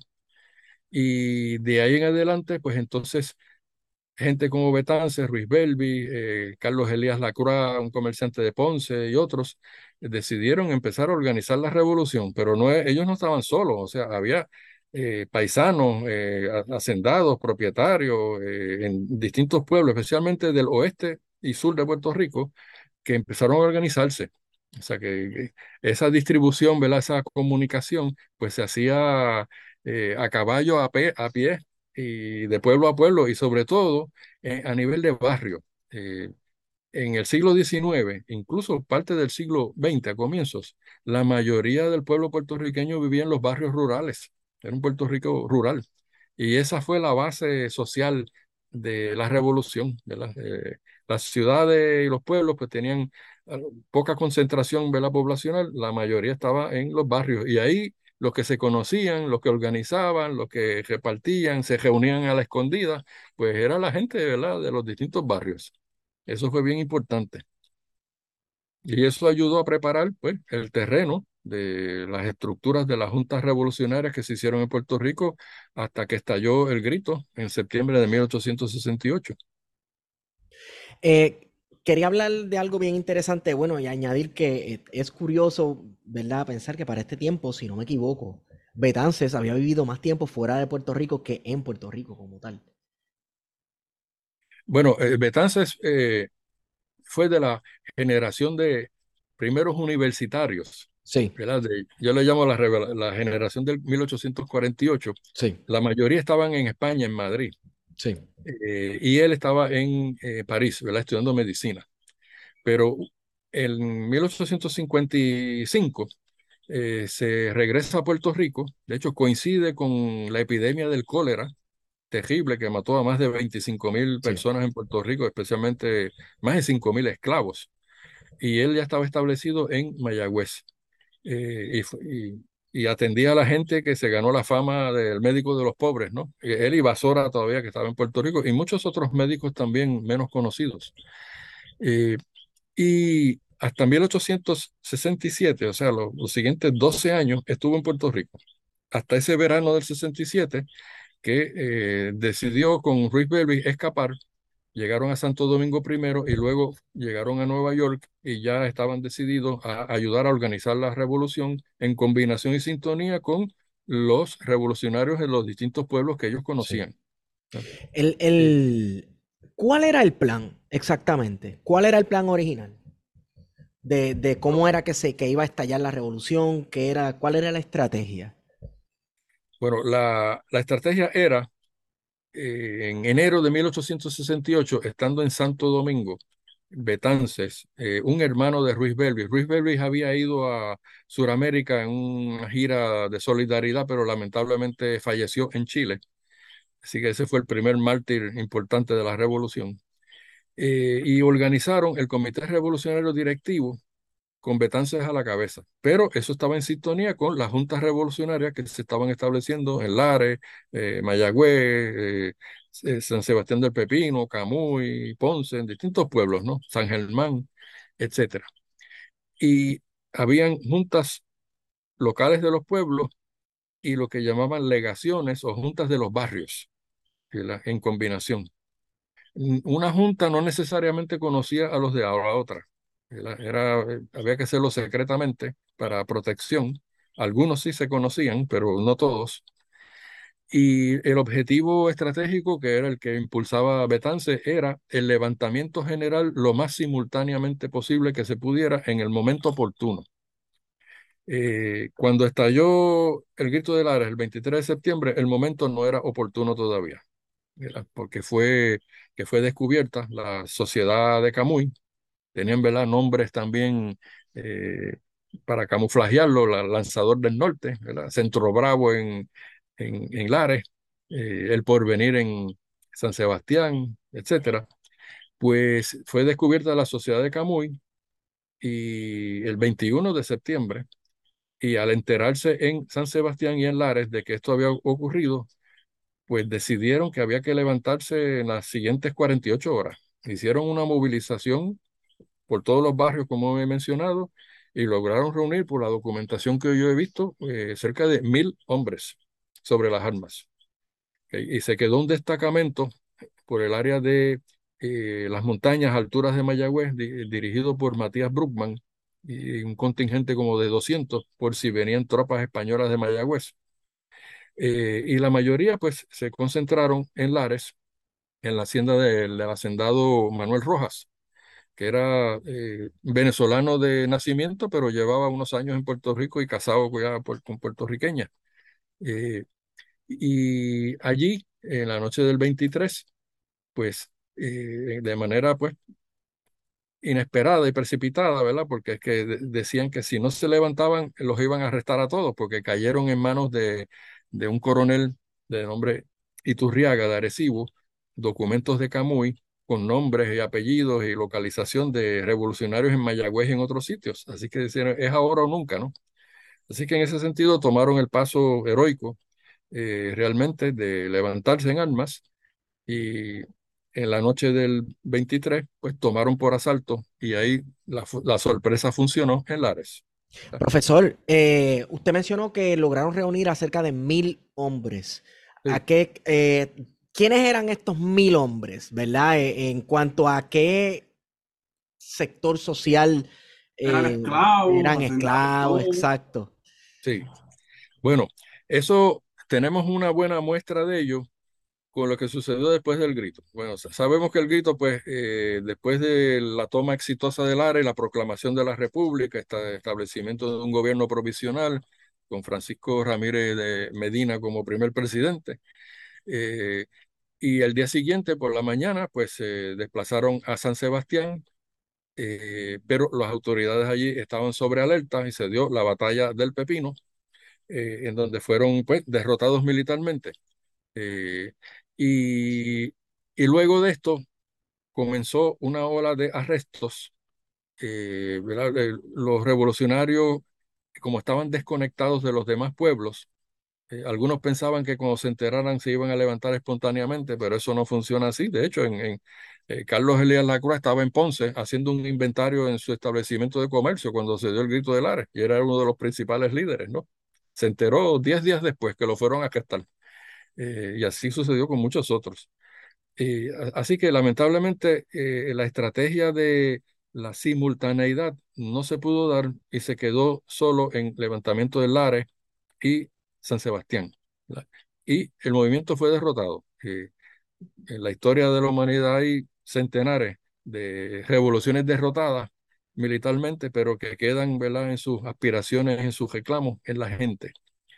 Y en esos arrestos que prosiguieron hasta el mes de diciembre. Eh, todavía estamos encontrando documentos investigando, pero ya hay eh, identificados sobre 650 arrestados de aquella época. Y hay un informe del general de la represión que se llama José Laureano Sanz, que envió en julio de 1869 al gobierno español y hay una cita, ¿verdad?, que yo he puesto en el inicio de, mi ensayo que ustedes citaron, la Revolución Puertorriqueña, ¿verdad?, del Instituto de Cultura. Eh, vamos a leerlo un momento para ayudar a contestar esa pregunta, ¿verdad? Eh, para los que crean que el grito fue insignificante, que algunos dicen que fue derrotado por falta de apoyo popular, eh, lo cual no fue, fueron estas circunstancias. Y particulares, de más bien militares, estratégicas. Dice en ese informe al gobierno de España el general Sanz. No puede menos de ser importante y trascendental el hecho de que individuos de todas las clases que componen esta sociedad tuvieran participación en la revolución radical que proclamaba la independencia de la isla. Y ese informe sigue diciendo que si llega a haber llegado Betance y llegan a haber sorprendido los españoles eh, en un movimiento simultáneo por la isla, eh, ellos tenían las de perder. Profesor, ¿por qué es que Betances no puede llegar? Bueno, porque Betances, después que se organizó el Comité Revolucionario en Santo Domingo, eh, él no podía regresar a Puerto Rico porque estaba con orden de arresto. ¿verdad? Entonces lo, iban a apresar y lo iban a meter preso o incluso tal vez ejecutar. Así que él se quedó afuera organizando, iba transitando entre la isla de Curazao y San Tomás tratando de reunir un barco, eh, refuerzos, armas y municiones, eh, cuando a él mismo lo sorprendió el grito. Eh, hay algunos que dicen que estaba en San Tomás, otros que, que todavía estaba en Curazao, pues la cuestión es que no pudo llegar en ese momento. Él se enteró unos días después de lo que había sucedido. Pero, ¿quién participó y quién estaba con el grito de Lares? Pues tenemos unas muestras de los presos ¿verdad? del expediente de la insurrección de Lares que nos dice más o menos algo de una muestra, por ejemplo, de 490 para los cuales hay identificación. 189 o 39% eran jornaleros. Eh, labradores o pequeños agricultores, 74, 15%. Esclavos arrestados, ¿verdad? Porque hubo muchos que no arrestaron, 45, 10%. Mira, ahí nada más tenemos 40, 50, 65% de los presos son de clases populares y trabajadoras, ¿no? Entonces hay todo un listado, que son otros 18%, donde hay mayordomos, médicos, eh, maestros, marinos, hasta amas de casa, algunas mujeres, eh, abogados, notarios, eh, dos sacerdotes, un farmacéutico, un estudiante de farmacia, alcaldes, músicos, vea. Por eso es que el gobernador Sanz dijo, aquí están todas las clases de Puerto Rico envueltas, ¿verdad? Y el liderato, que era la burguesía hacendada, pues eran 23 conocidos, los arrestados, eran el, solo el 4.5% de, de la población, de esa muestra de presos, ¿no? Así que eso nos dice, ¿verdad?, que en la composición social eh, de haberse dado ¿verdad? exitosamente el proceso, pues el pueblo estaba con la revolución, eh, eh, definitivamente. era una liberación de sus cadenas, ¿verdad? De esclavitud, de régimen de libreta, de opresión comercial, de deudas, endeudamiento. eso nos sigue acompañando hasta el presente, ¿verdad? Claro. Y, y representaba, pues, la culminación de todo un proceso de formación y afirmación de la nacionalidad puertorriqueña, una nación que estaba buscando con el grito eh, tomar el poder político y las riendas de Puerto Rico en nuestras manos. Sí. Y que mucho de lo que se pedía, ¿verdad? En ese, en ese grito de Lares, eventualmente se concedió tres, cuatro años después. Así es, porque... le dio la razón, básicamente. Inmediatamente, en 1870, ya pasaron una ley en España eh, declarando que todos los bebés que nacieran de hijas de esclavas ya quedaban libres. Se empezó ya un proceso de liberación de los esclavos. En 1873, no está desconectado del, grito de Lares, se dio la abolición de la esclavitud y del régimen de la libreta. Miren, hay dos estudios de estudiantes que ya ahora son doctores en historia. Uno se llama Edwin Martínez Torre, eh, que estudió los cinco años después del grito de Lares. Eh, su tesis se llama Revolucionarios y desafectos a España en Puerto Rico, 1868 al 73. Eh, y el otro que terminó en mayo pasado, César Díaz Paso, tomó el periodo de 1874 a 1887. Y si en Cuba sabemos que hubo lo que llamaron la Guerra de los Diez Años por la independencia, pues en Puerto Rico ahora sabemos que hubo la alteración del orden público, las protestas y los motines, rebeliones también de los 10 años y más allá, hasta el 87, ¿no? Lo que pasa es que eso todavía no está en los textos de historia, ¿verdad? Y es una información que pues eh, limitada al conocimiento, ¿verdad? Los que conocen la tesis y eso, eso hay que darlo a conocer. Así que, Pero van a estar en algún momento, porque por ejemplo, uno, uno que, y en el caso mismo de Esteban, ¿verdad? que también ha sido maestro, uno sabe que el tema del grito del Ares es un tema que se pasa incluso en libros por encimita de, personas respetadas o, que tienen, ¿verdad? Bien por encimita. Eh, y es un, es un tema que incluso dentro del currículo del, del departamento, del programa de historia, ¿verdad? De estudios sociales e historia del departamento de educación, eh, y lo que corresponde a las clases de historia, que básicamente dentro del Departamento de Educación se toman las clases de historia en nivel elemental en un grado, me parece que es cuarto, cuarto, eh, séptimo, eh, séptimo y décimo. Son tres clases de historia, ¿verdad? Básicamente las que se toman a nivel escolar. Sí. El tema del área es básicamente superficial y, y, de hecho los estudiantes muchas veces ni siquiera eh, pueden reconocer datos eh, sobre el área. No es hasta que se llega a la universidad, ¿verdad? Particularmente a la Universidad de Puerto Rico, donde muchos estudiantes de momento tienen conocimiento de, de estos sucesos. ¿Por qué usted cree que, que sigue pasando eso? Y si eventualmente podremos eh, conocer desde la escuela, ¿verdad? De los niveles primarios, todo este tipo de historia que está presente, que se está investigando, pero que de alguna manera pues permanece todavía escondida para que no la conozcamos? Bueno, básicamente porque los, los últimos 25 años de la dominación española, eh, el grito del área fue criminalizado. Y en el siglo XX el, el, independentismo también fue criminalizado. Entonces, eh, estaba totalmente eh, prohibido eh, hablar de cualquier cosa de independencia hasta 1898. Aunque la gente lo hablaba a escondidas, ¿verdad? Pero públicamente y en información, en libros, etcétera, en periódicos, eso era bien escaso. Y luego, a lo largo del siglo XX, pues tenemos una nueva situación colonial, ¿verdad? Bajo Estados Unidos. Y los primeros 30 o 40 años de la dominación, eh, impusieron un comisionado de educación de Estados Unidos, controlaron el sistema de educación, los textos que se daban, ¿verdad? Yo mismo en, la década del 50, eh, el texto mío era el de, el de Paul Miller, ¿verdad? Que era el comisionado de, de instrucción.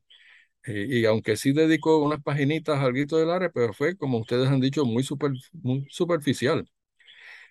así que mucho tiene que ver con quién ha estado controlando el sistema de, instrucción pública sobre todo, y ustedes saben, ¿verdad?, que esto, pues, eh, desde la década del 50 en adelante hasta el sol de hoy, pues ha sido un bipartidismo dominante, ¿verdad?, con sus ideologías anexionistas o autonomistas, y eventos como el independentismo, el grito del área, pues son minimizados en la medida que, pueden. Eh, y además, eh, los medios de comunicación Profesor, eh, le, tenía, le, tenía una pregunta, ¿verdad? Este, sobre el grito de Lares en la educación también y, lo controversial que ha sido hablar de él. Eh, lo había escuchado hablar hace un tiempo sobre una controversia que hubo a principios del siglo XX con una obra de teatro sobre el grito de Lares, que incluso este, en los periódicos se, comenzó a discutir eh, y un, incluso aparentemente hasta peninsulares que se habían quedado, ¿verdad? En, Puerto Rico luego de la invasión estadounidense, eh, tomaron ofensa de la obra y todo. Eh, ¿Nos puede hablar un poco de eso? Bueno, no, sé si te refieres a, por ejemplo, eh, el drama que escribió Luis Llorén Torres. Sí. En, 1913, dice que fue al teatro, y ahí por primera vez se puso, ¿verdad?, para el público la realidad del grito de Lares. Eso fue algo de, mucho impacto, ¿no? Eh, Llorén Torres también había participado con Rosendo Matienzo Cintrón en la fundación del Partido de la Independencia en 1912. Eh, pero básicamente, pues, el sistema de instrucción pública y luego después de la fundación de la universidad en 1903, pues estaba dirigido, ¿verdad? Por, hubo hasta rectores que eran norteamericanos eh, hasta la década del 30. Y, lo otro que yo quería enfatizar es eh, los medios de comunicación, ¿verdad? Una vez eh, aparece radio, que eso es la década del 20, del siglo XX.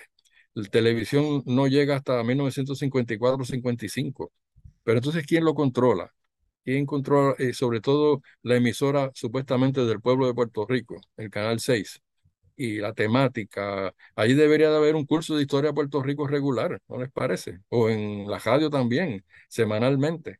Claro. Bueno, eh, ahora pues estamos en la revolución electrónica, ¿verdad? Entonces tenemos estos medios como el, de ustedes, podcasts, este, programas por Zoom, eh, que hay que aprovecharlo porque eso amplía las redes de comunicación. En otras palabras, que eh, la manera de tratar de divulgar más la información es aprovechando los, los medios existentes, ¿verdad? Lo, lo mejor posible. Los medios electrónicos, el Internet, este, todo eh, para transmitir esa información. Pero hay que incentivar y motivar a la gente a que lea también, ¿verdad? Porque ese es otro problema, el hábito de lectura hay que cultivarlo y estimularlo. Eh, la gente, hay que informarse para formarse, Y eso hay que subrayarlo continuamente. Eh, no esperar que se lo digan todo, ¿verdad? En un programa o en la televisión, la misma gente tiene que tomar una actitud de querer superarse y tener un conocimiento y eso hay que estimularlo. Ese, es un, yo diría que uno de los grandes retos que tenemos. Estamos en una época que, como usted dice, el aprendizaje está, ¿verdad? En un celular, básicamente, uno puede aprender de cualquier cosa en cualquier momento. Y de alguna manera también esta época la hemos reducido todo a la arroz y la habichuela, de que todo tiene que estar masticado, sencillo, eh, y que alguien te lo explique mejor y vámonos, sin capacidad de análisis, ¿verdad? De, de, pensar críticamente que eso es precisamente lo que desarrolla la lectura, ¿verdad? La, lectura no hace otra cosa que desarrollar el pensamiento crítico. Exacto. Eh, y yo creo que es algo que sí, que ciertamente eh, se ha perdido y que también buena parte tiene que ver con, con lo, lo pésimo que ha sido nuestro sistema educativo también, que es una cosa por diseño, tampoco nos llamemos a engaño. Sí. Bueno, pero hay distintas iniciativas, quizás han oído hablar o visto por las redes mismas, lo que han llamado el, el grito de cultura en, en Lares. Ah, el grito del arte, sí. El grito del arte con murales, ¿verdad? Sí. Expresiones eh, con dramas. Eh, eh, el pasado fin de semana, de hecho, sí, esas son pues otras manifestaciones importantes eh, e iniciativas que hay que apoyar y que, que sean, ya llevan como dos o tres años en, en este proceso. y que Así que a la te- gente, ¿verdad?, a visitar a través del arte lo que es la historia, ¿verdad?, de, Sí. de, de Lares eh, y de lo, que lo, de lo que fue la gesta, ¿verdad?, de la Revolución Sí. puertorriqueña. Sí. Profesor, este, ¿usted le llamaría la revolución de Lares? Sí, eh, ya viste que en la cita que leímos el propio gobernador, así mismo le llamó, la Sí, sí. revolución, Sí. porque el objetivo era derrocar el gobierno español, eh, transformar la base socioeconómica y política de Puerto Rico y darle la libertad a Puerto Rico. Fue una revolución, pero fue derrotada, ¿no? Sí. Eh, el Grito de Lares tuvo su liderato, ¿verdad? Que todos conocemos como Hostos, eh, Betance, bueno, Hostos no, ¿verdad? Pero eh, Betance, eh, eh, Matías Bruckman. Francisco Ramírez, que fue declarado presidente de la República. Sí, Eh, eh, no sé, o sea, lo que es impresionante y lo que no mucha gente sabe es que, e- es que en Puerto Rico se constituyó una república y un gabinete este, temporero, por así decirlo. Pero eh, quiero enviarle un saludo a un amigo de nosotros y escucha de este podcast, eh, Jeremy Rivera, que él está haciendo su tesis, bueno, su, te- su tesina sobre el grito del Ares, específicamente sobre la figura de Francisco Ramírez Medina, que fue presidente de la República de Puerto Rico. ¿Por qué él ha, Francisco? él ha- ha estado en contacto conmigo, él sí. Sí, pues saludos a Jeremy. Eh. ¿Por qué Francisco Ramírez Medina? ¿Cómo se tomó esta decisión de escoger, verdad? Este, supongo que una cuestión ahí medio corre-corre, eh, el presidente de la República de Puerto Rico. Bueno, él forma parte ya de la Junta Revolucionaria, ¿verdad? Centro Bravo número 2 del, del área, así que era gente que se conocía. Y eso fue una decisión que, que tomaron allí, eh, Sí. entre ese liderato. No, no tenemos toda la documentación y pormenores, pero fue eh, la propia Junta quien lo escogió. Sí. Eh, Ok, ok. Eh, también, otra curiosidad mía, ¿verdad? El rol que jugó la masonería en, en el Grito del Ares, porque muchas de estas reuniones secretas se daban en logias masónicas. Exacto, sí. Este, de hecho, eh, Betance eh, más o menos ayudó a estructurar ¿verdad? una organización secreta que necesariamente tenía que ser secreta, eh, siguiendo principios organizativos de los masones, que ellos habían sido reprimidos desde el siglo XVIII, ¿no? Sí. Y, y no había libertad de asociación. Eh, y eso lo que quiere decir es que junto con eh, la fe católica, que era la predominante, muchos de ellos al- o a la misma vez eran masones, que quiere decir librepensadores, ¿verdad? Y tenían pues algunas perspectivas más abiertas. Y otros como Betances simplemente era masón, pero ya había descartado la religión formal o institucional. Sí, Habían sí. las dos, habían las dos cosas, sí. Y, y como era un- una organización que fomentaba desde la Revolución Francesa los ideales ¿no? de, de libertad, especialmente, de igualdad, fraternidad, pues eso era lo que cultivaban entre los miembros asociados. Fue bien importante, sí. O sea, la, la masonería fue importante precisamente por las ideas muy afines con la Revolución Francesa también, ¿verdad? De, igualdad y fraternidad y libertad. Definitivamente, sí. Y, y- y muchos de ellos eran masones, ¿no? Al mismo tiempo, simultáneamente. Sí, sí, que parecería contradictorio porque uno pensaría que el catolicismo, por ejemplo, eh, eh, y, y la masonería son enemigos mortales, por así Sí, decirlo. Sí, Sí. La conspiración judeo-masónica.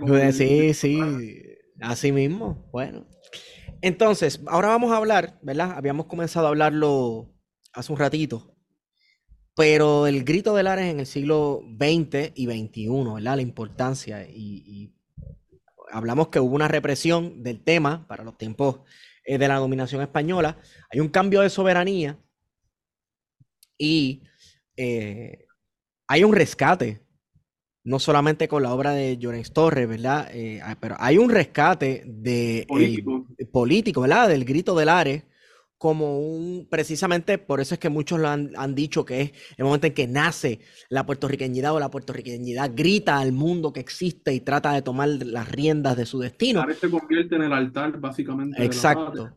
Podemos Sí. hablar un poco de eso, que yo sé que ahí este, el Partido Nacionalista y Pedro Albizu Campos tuvo un rol eh, importante en el rescate de ese eh, suceso histórico como mito fundacional del independentismo puertorriqueño. Bueno, en, en realidad, cuando se organizó el Partido Unión de Puerto Rico, Sí, 1904, incluía eh, especialmente autonomistas e independentistas, ¿verdad? Por ejemplo, José de Diego. Eh, en un momento dado, Rosendo Matienzo Sintón, eh, Cintrón, Luis Llorén Torres, Rafael López Landrón y muchos otros. Estamos hablando de la década, del, después del 1910 al 20, había independentismo. Eh, incluso entre el movimiento obrero, un líder que se llamaba Manuel F. Rojas, eh, no es el mismo del Grito de Lares, eh, era propulsor de la independencia dentro de las filas del Partido Socialista, y habían también otros. Así que el independentismo estaba allí. Quizás vale la pena mencionar que uno de los reclamos de Eugenio María de Hostos en la coyuntura del 99 y 1900 fue que Estados Unidos hiciera un plebiscito en Puerto Rico porque dijo que a la invasión no debió de haber seguido la ocupación, sino un plebiscito para que el pueblo ma- manifestara con su derecho su opción política. sí, Claro, Estados Unidos no quería eso ni lo ha querido hasta ahora, claro. eh, reconocer con un plebiscito vinculante. Eh, entonces, eh, eh, se fue frustrado para Santo Domingo, murió en 1903, pero en ese mismo 1903, Manuel Seno Gandía, que había tenido un tránsito de autonomista, un interludio con el anexionismo en el 98, eh, pero era un ser muy pensante, el autor de una novela importante que se llama El Negocio y después otra, Redentores. Eh, él compró el periódico La Correspondencia de Puerto Rico y dijo, si Estados Unidos no va a hacer un plebiscito, nosotros lo vamos a hacer en el periódico. Y entre enero y marzo de 1903 organizó un plebiscito con cinco alternativas. Yo publiqué en la revista Pensamiento Crítico hace tiempo un ensayo sobre eso, eh, con las alternativas que eran territorio, independencia, confederación antillana, colonia y, y un- una autonomía.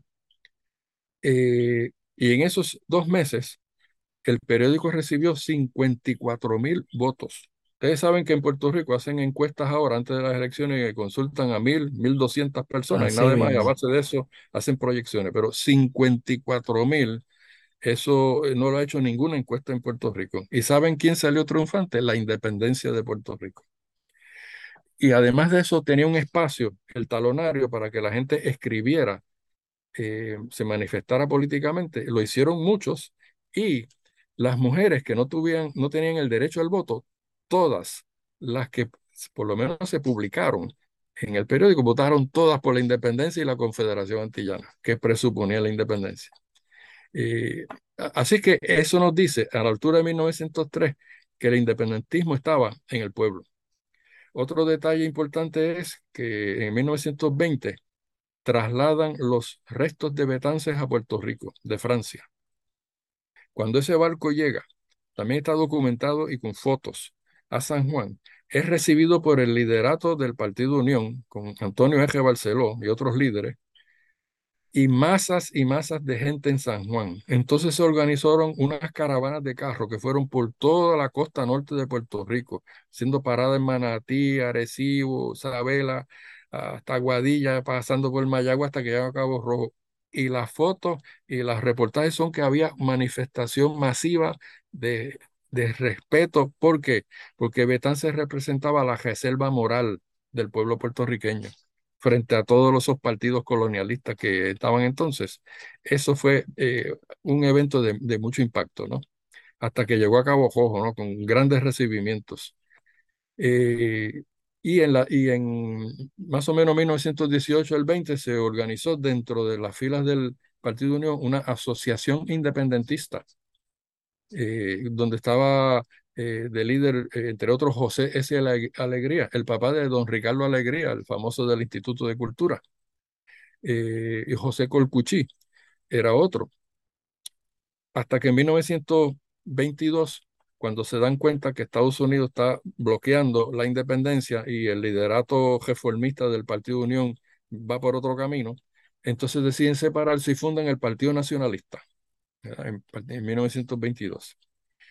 Eh, en ese momento, eh, Pedro Albizu Campos había regresado de estudiar leyes en Estados Unidos y se unió primero al Partido Unión y luego al Partido Nacionalista y en 1927 fue enviado a una gira de solidaridad por distintos países de Sudamérica y México también, y duró tres años. En ese proceso conoció a una peruana, eh, Laura Meneses, en Perú, y se casó con ella, y tuvo hijos con ella, eh, descendientes que están vivos todavía eh, en el presente.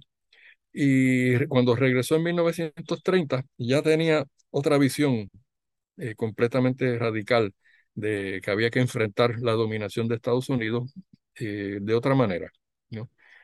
Eh, y en el 30 lo eligen presidente del Partido Nacionalista y entre otras actividades fue el comienzo de una peregrinación eh, todos los 23 de septiembre al pueblo de Lares a rescatar la memoria, a conmemorar eso como la base de la lucha por la independencia. ¿no? Eh, claro, vino entonces la década del 30 y 40 con mucha represión política eh, y hasta, los hasta la década del 50, ¿no? Y que no va a ser hasta tarde en la década del 50 que se va a retomar por otros movimientos políticos, este, el movimiento pro independencia, por ejemplo, eh, mira, estoy viendo una foto ahí de la llegada de las cenizas de Betance. La llegada de las cenizas de Betance, este es... Eh, sí, sí, en el, el site este que es genial, el de Chronicling America.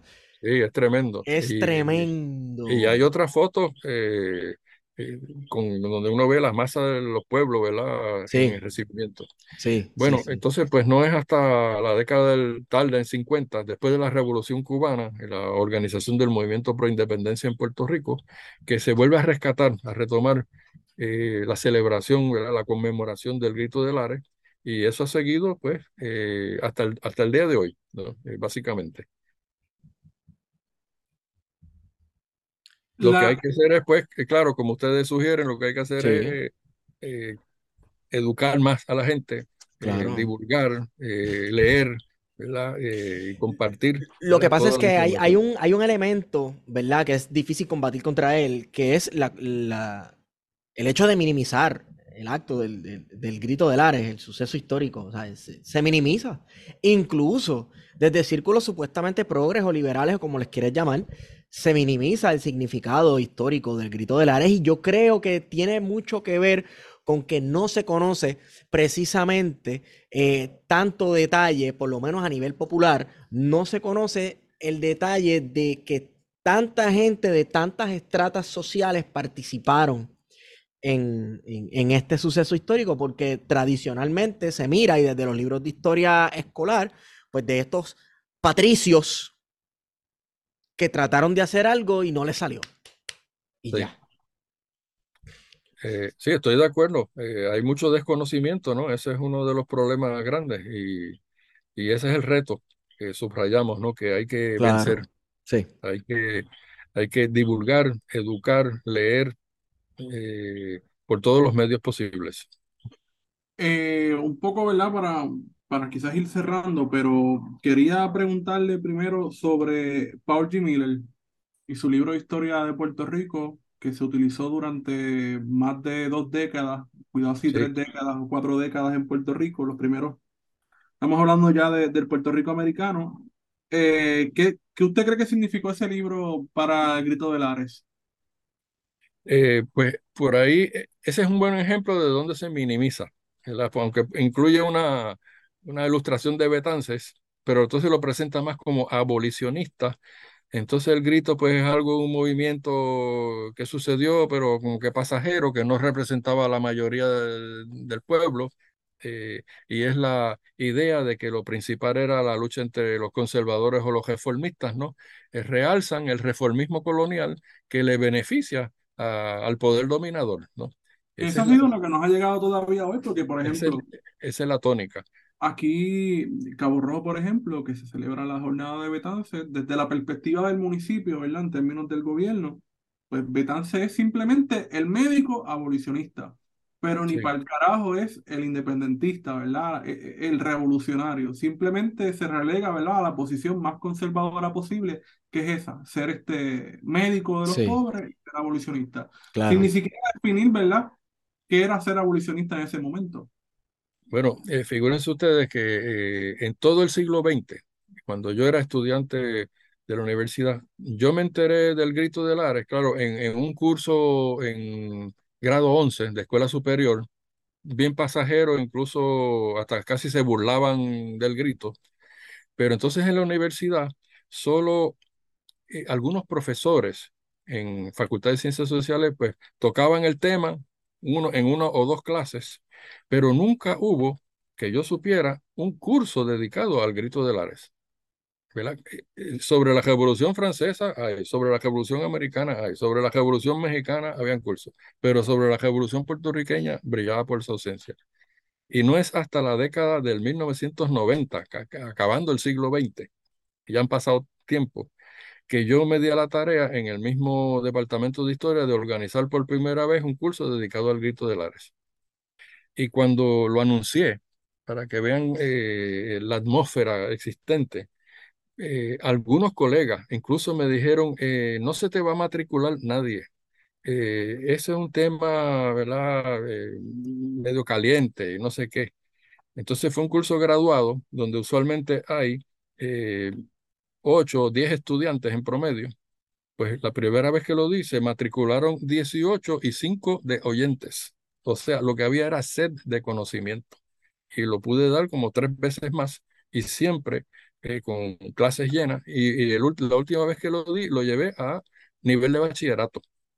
Eh, pero hasta ahí llegó, ¿verdad? Esto ya en, la primera década de este siglo XXI y que yo sepa, nin- ningún otro colega se ha interesado eh, en dar regularmente un curso sobre la Revolución puertorriqueña.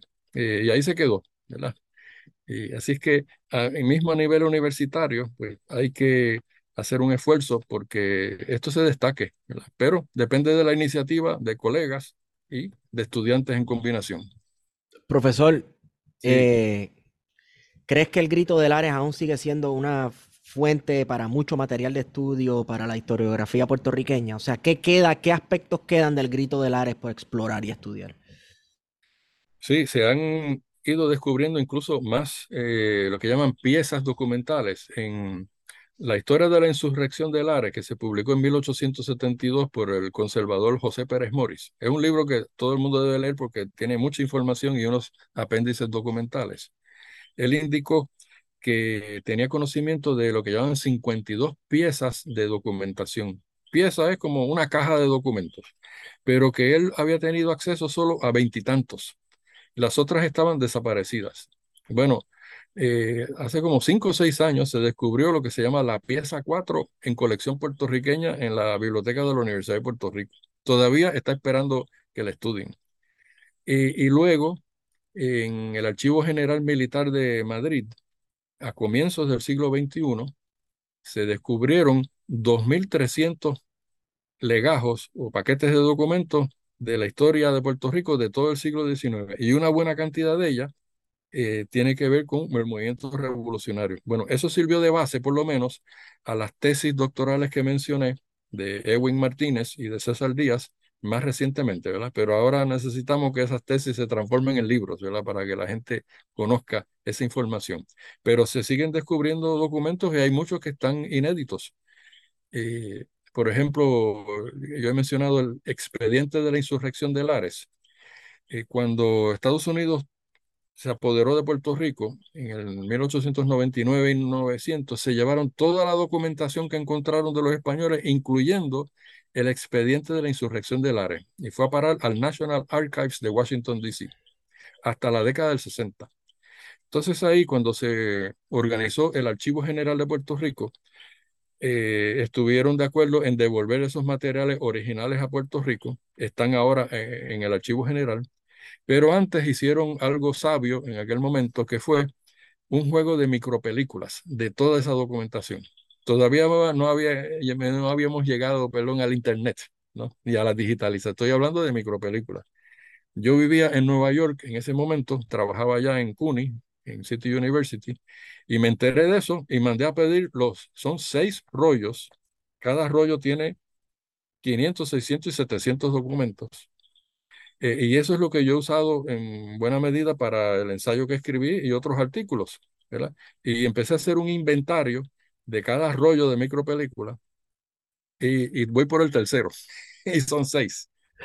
Pero ahora, en la era de la digitalización, si ustedes buscan eh, Archivo Digital Nacional de Puerto Rico en Internet, van a encontrar que los seis rollos fueron digitalizados y, otra documentación también. O sea que está más accesible para el que quiere investigar. Eh, no hay excusa. Eh, la documentación la tiene en pantalla, si quiere. Pero hay que fajarse, ¿no? Hay que investigar. Y, se siguen encontrando documentos, ¿no? Sí, eso me acuerda a las dos banderas del Ares, ¿verdad? Del grito del Ares que se encontraron, creo que en un museo militar en Toledo, en España. Esa noticia resurgió hace unos meses y las banderas, las banderas están digitalizadas. Incluso se ven unas variaciones en los diseños en cada una de las banderas, interesantísimo. También hay, eh, eh, hay un libro que documenta eh, las reacciones, por ejemplo, de los cónsules estadounidenses en Puerto Rico y, ¿verdad? Que también están todos estos otros aspectos a estudiar. Pues que Estados Unidos estaba mirando lo que estaba sucediendo en Puerto Rico y, en Lares en ese momento y hay documentación que lo, que lo, ¿verdad? Que, lo comprueba. Sí, eh, un, volumen grande de cartas de los cónsules, incluyendo de Inglaterra. Sí, sí, Así que, información hay. Eh, lo que hace falta es voluntad de estudio y de investigación. Y mucho pensamiento crítico. Y el interés, sí, también. Sí. Definitivamente. Este, Guario, yo creo que podemos ir cerrando, ¿verdad?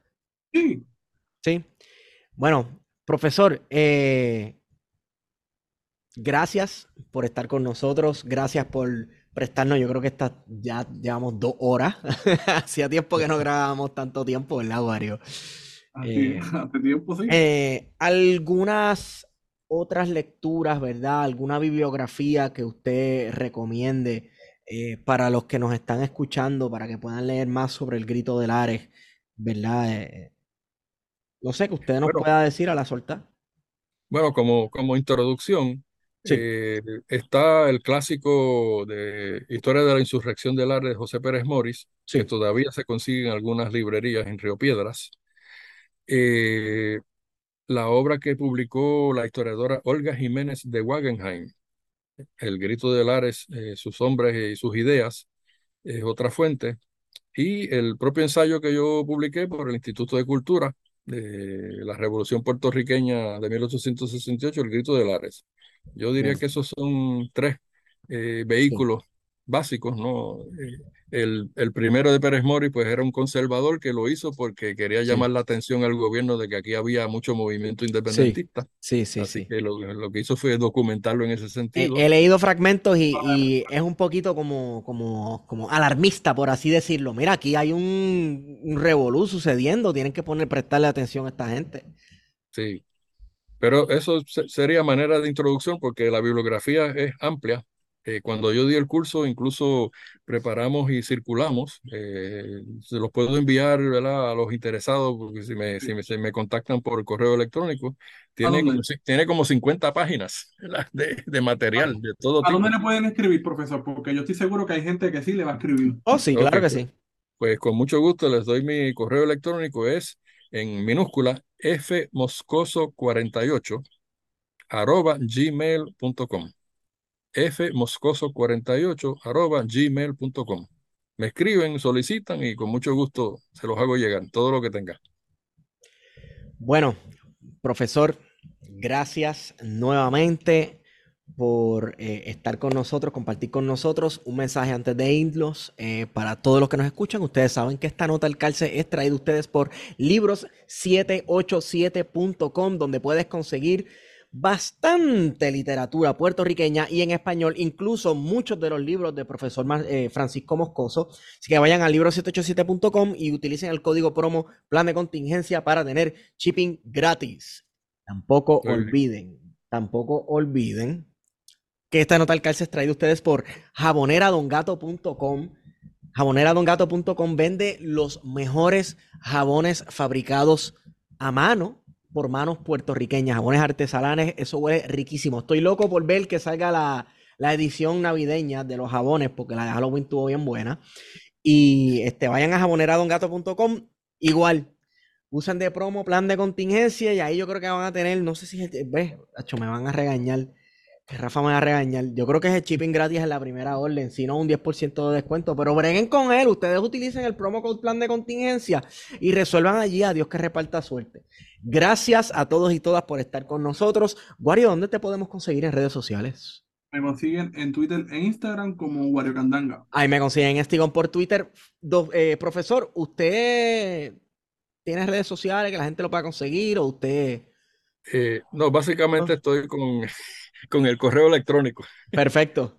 Como Dios manda y ve, así la gente es feliz y vive en paz, no como nosotros. bueno, señoras y señores, con esa hemos sido con ustedes. Plan de contingencia.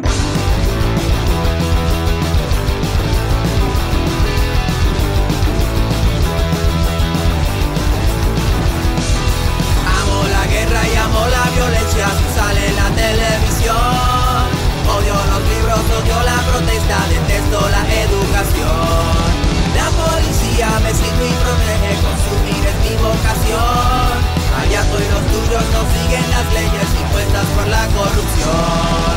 Sé que todo está jodido, pero nunca haré nada por cambiar mi maldito estilo de vida. Soy una plaga de las peores proporciones, que importa un bicho los demás ricos y ser como ellos, aunque sea avaricia nada más.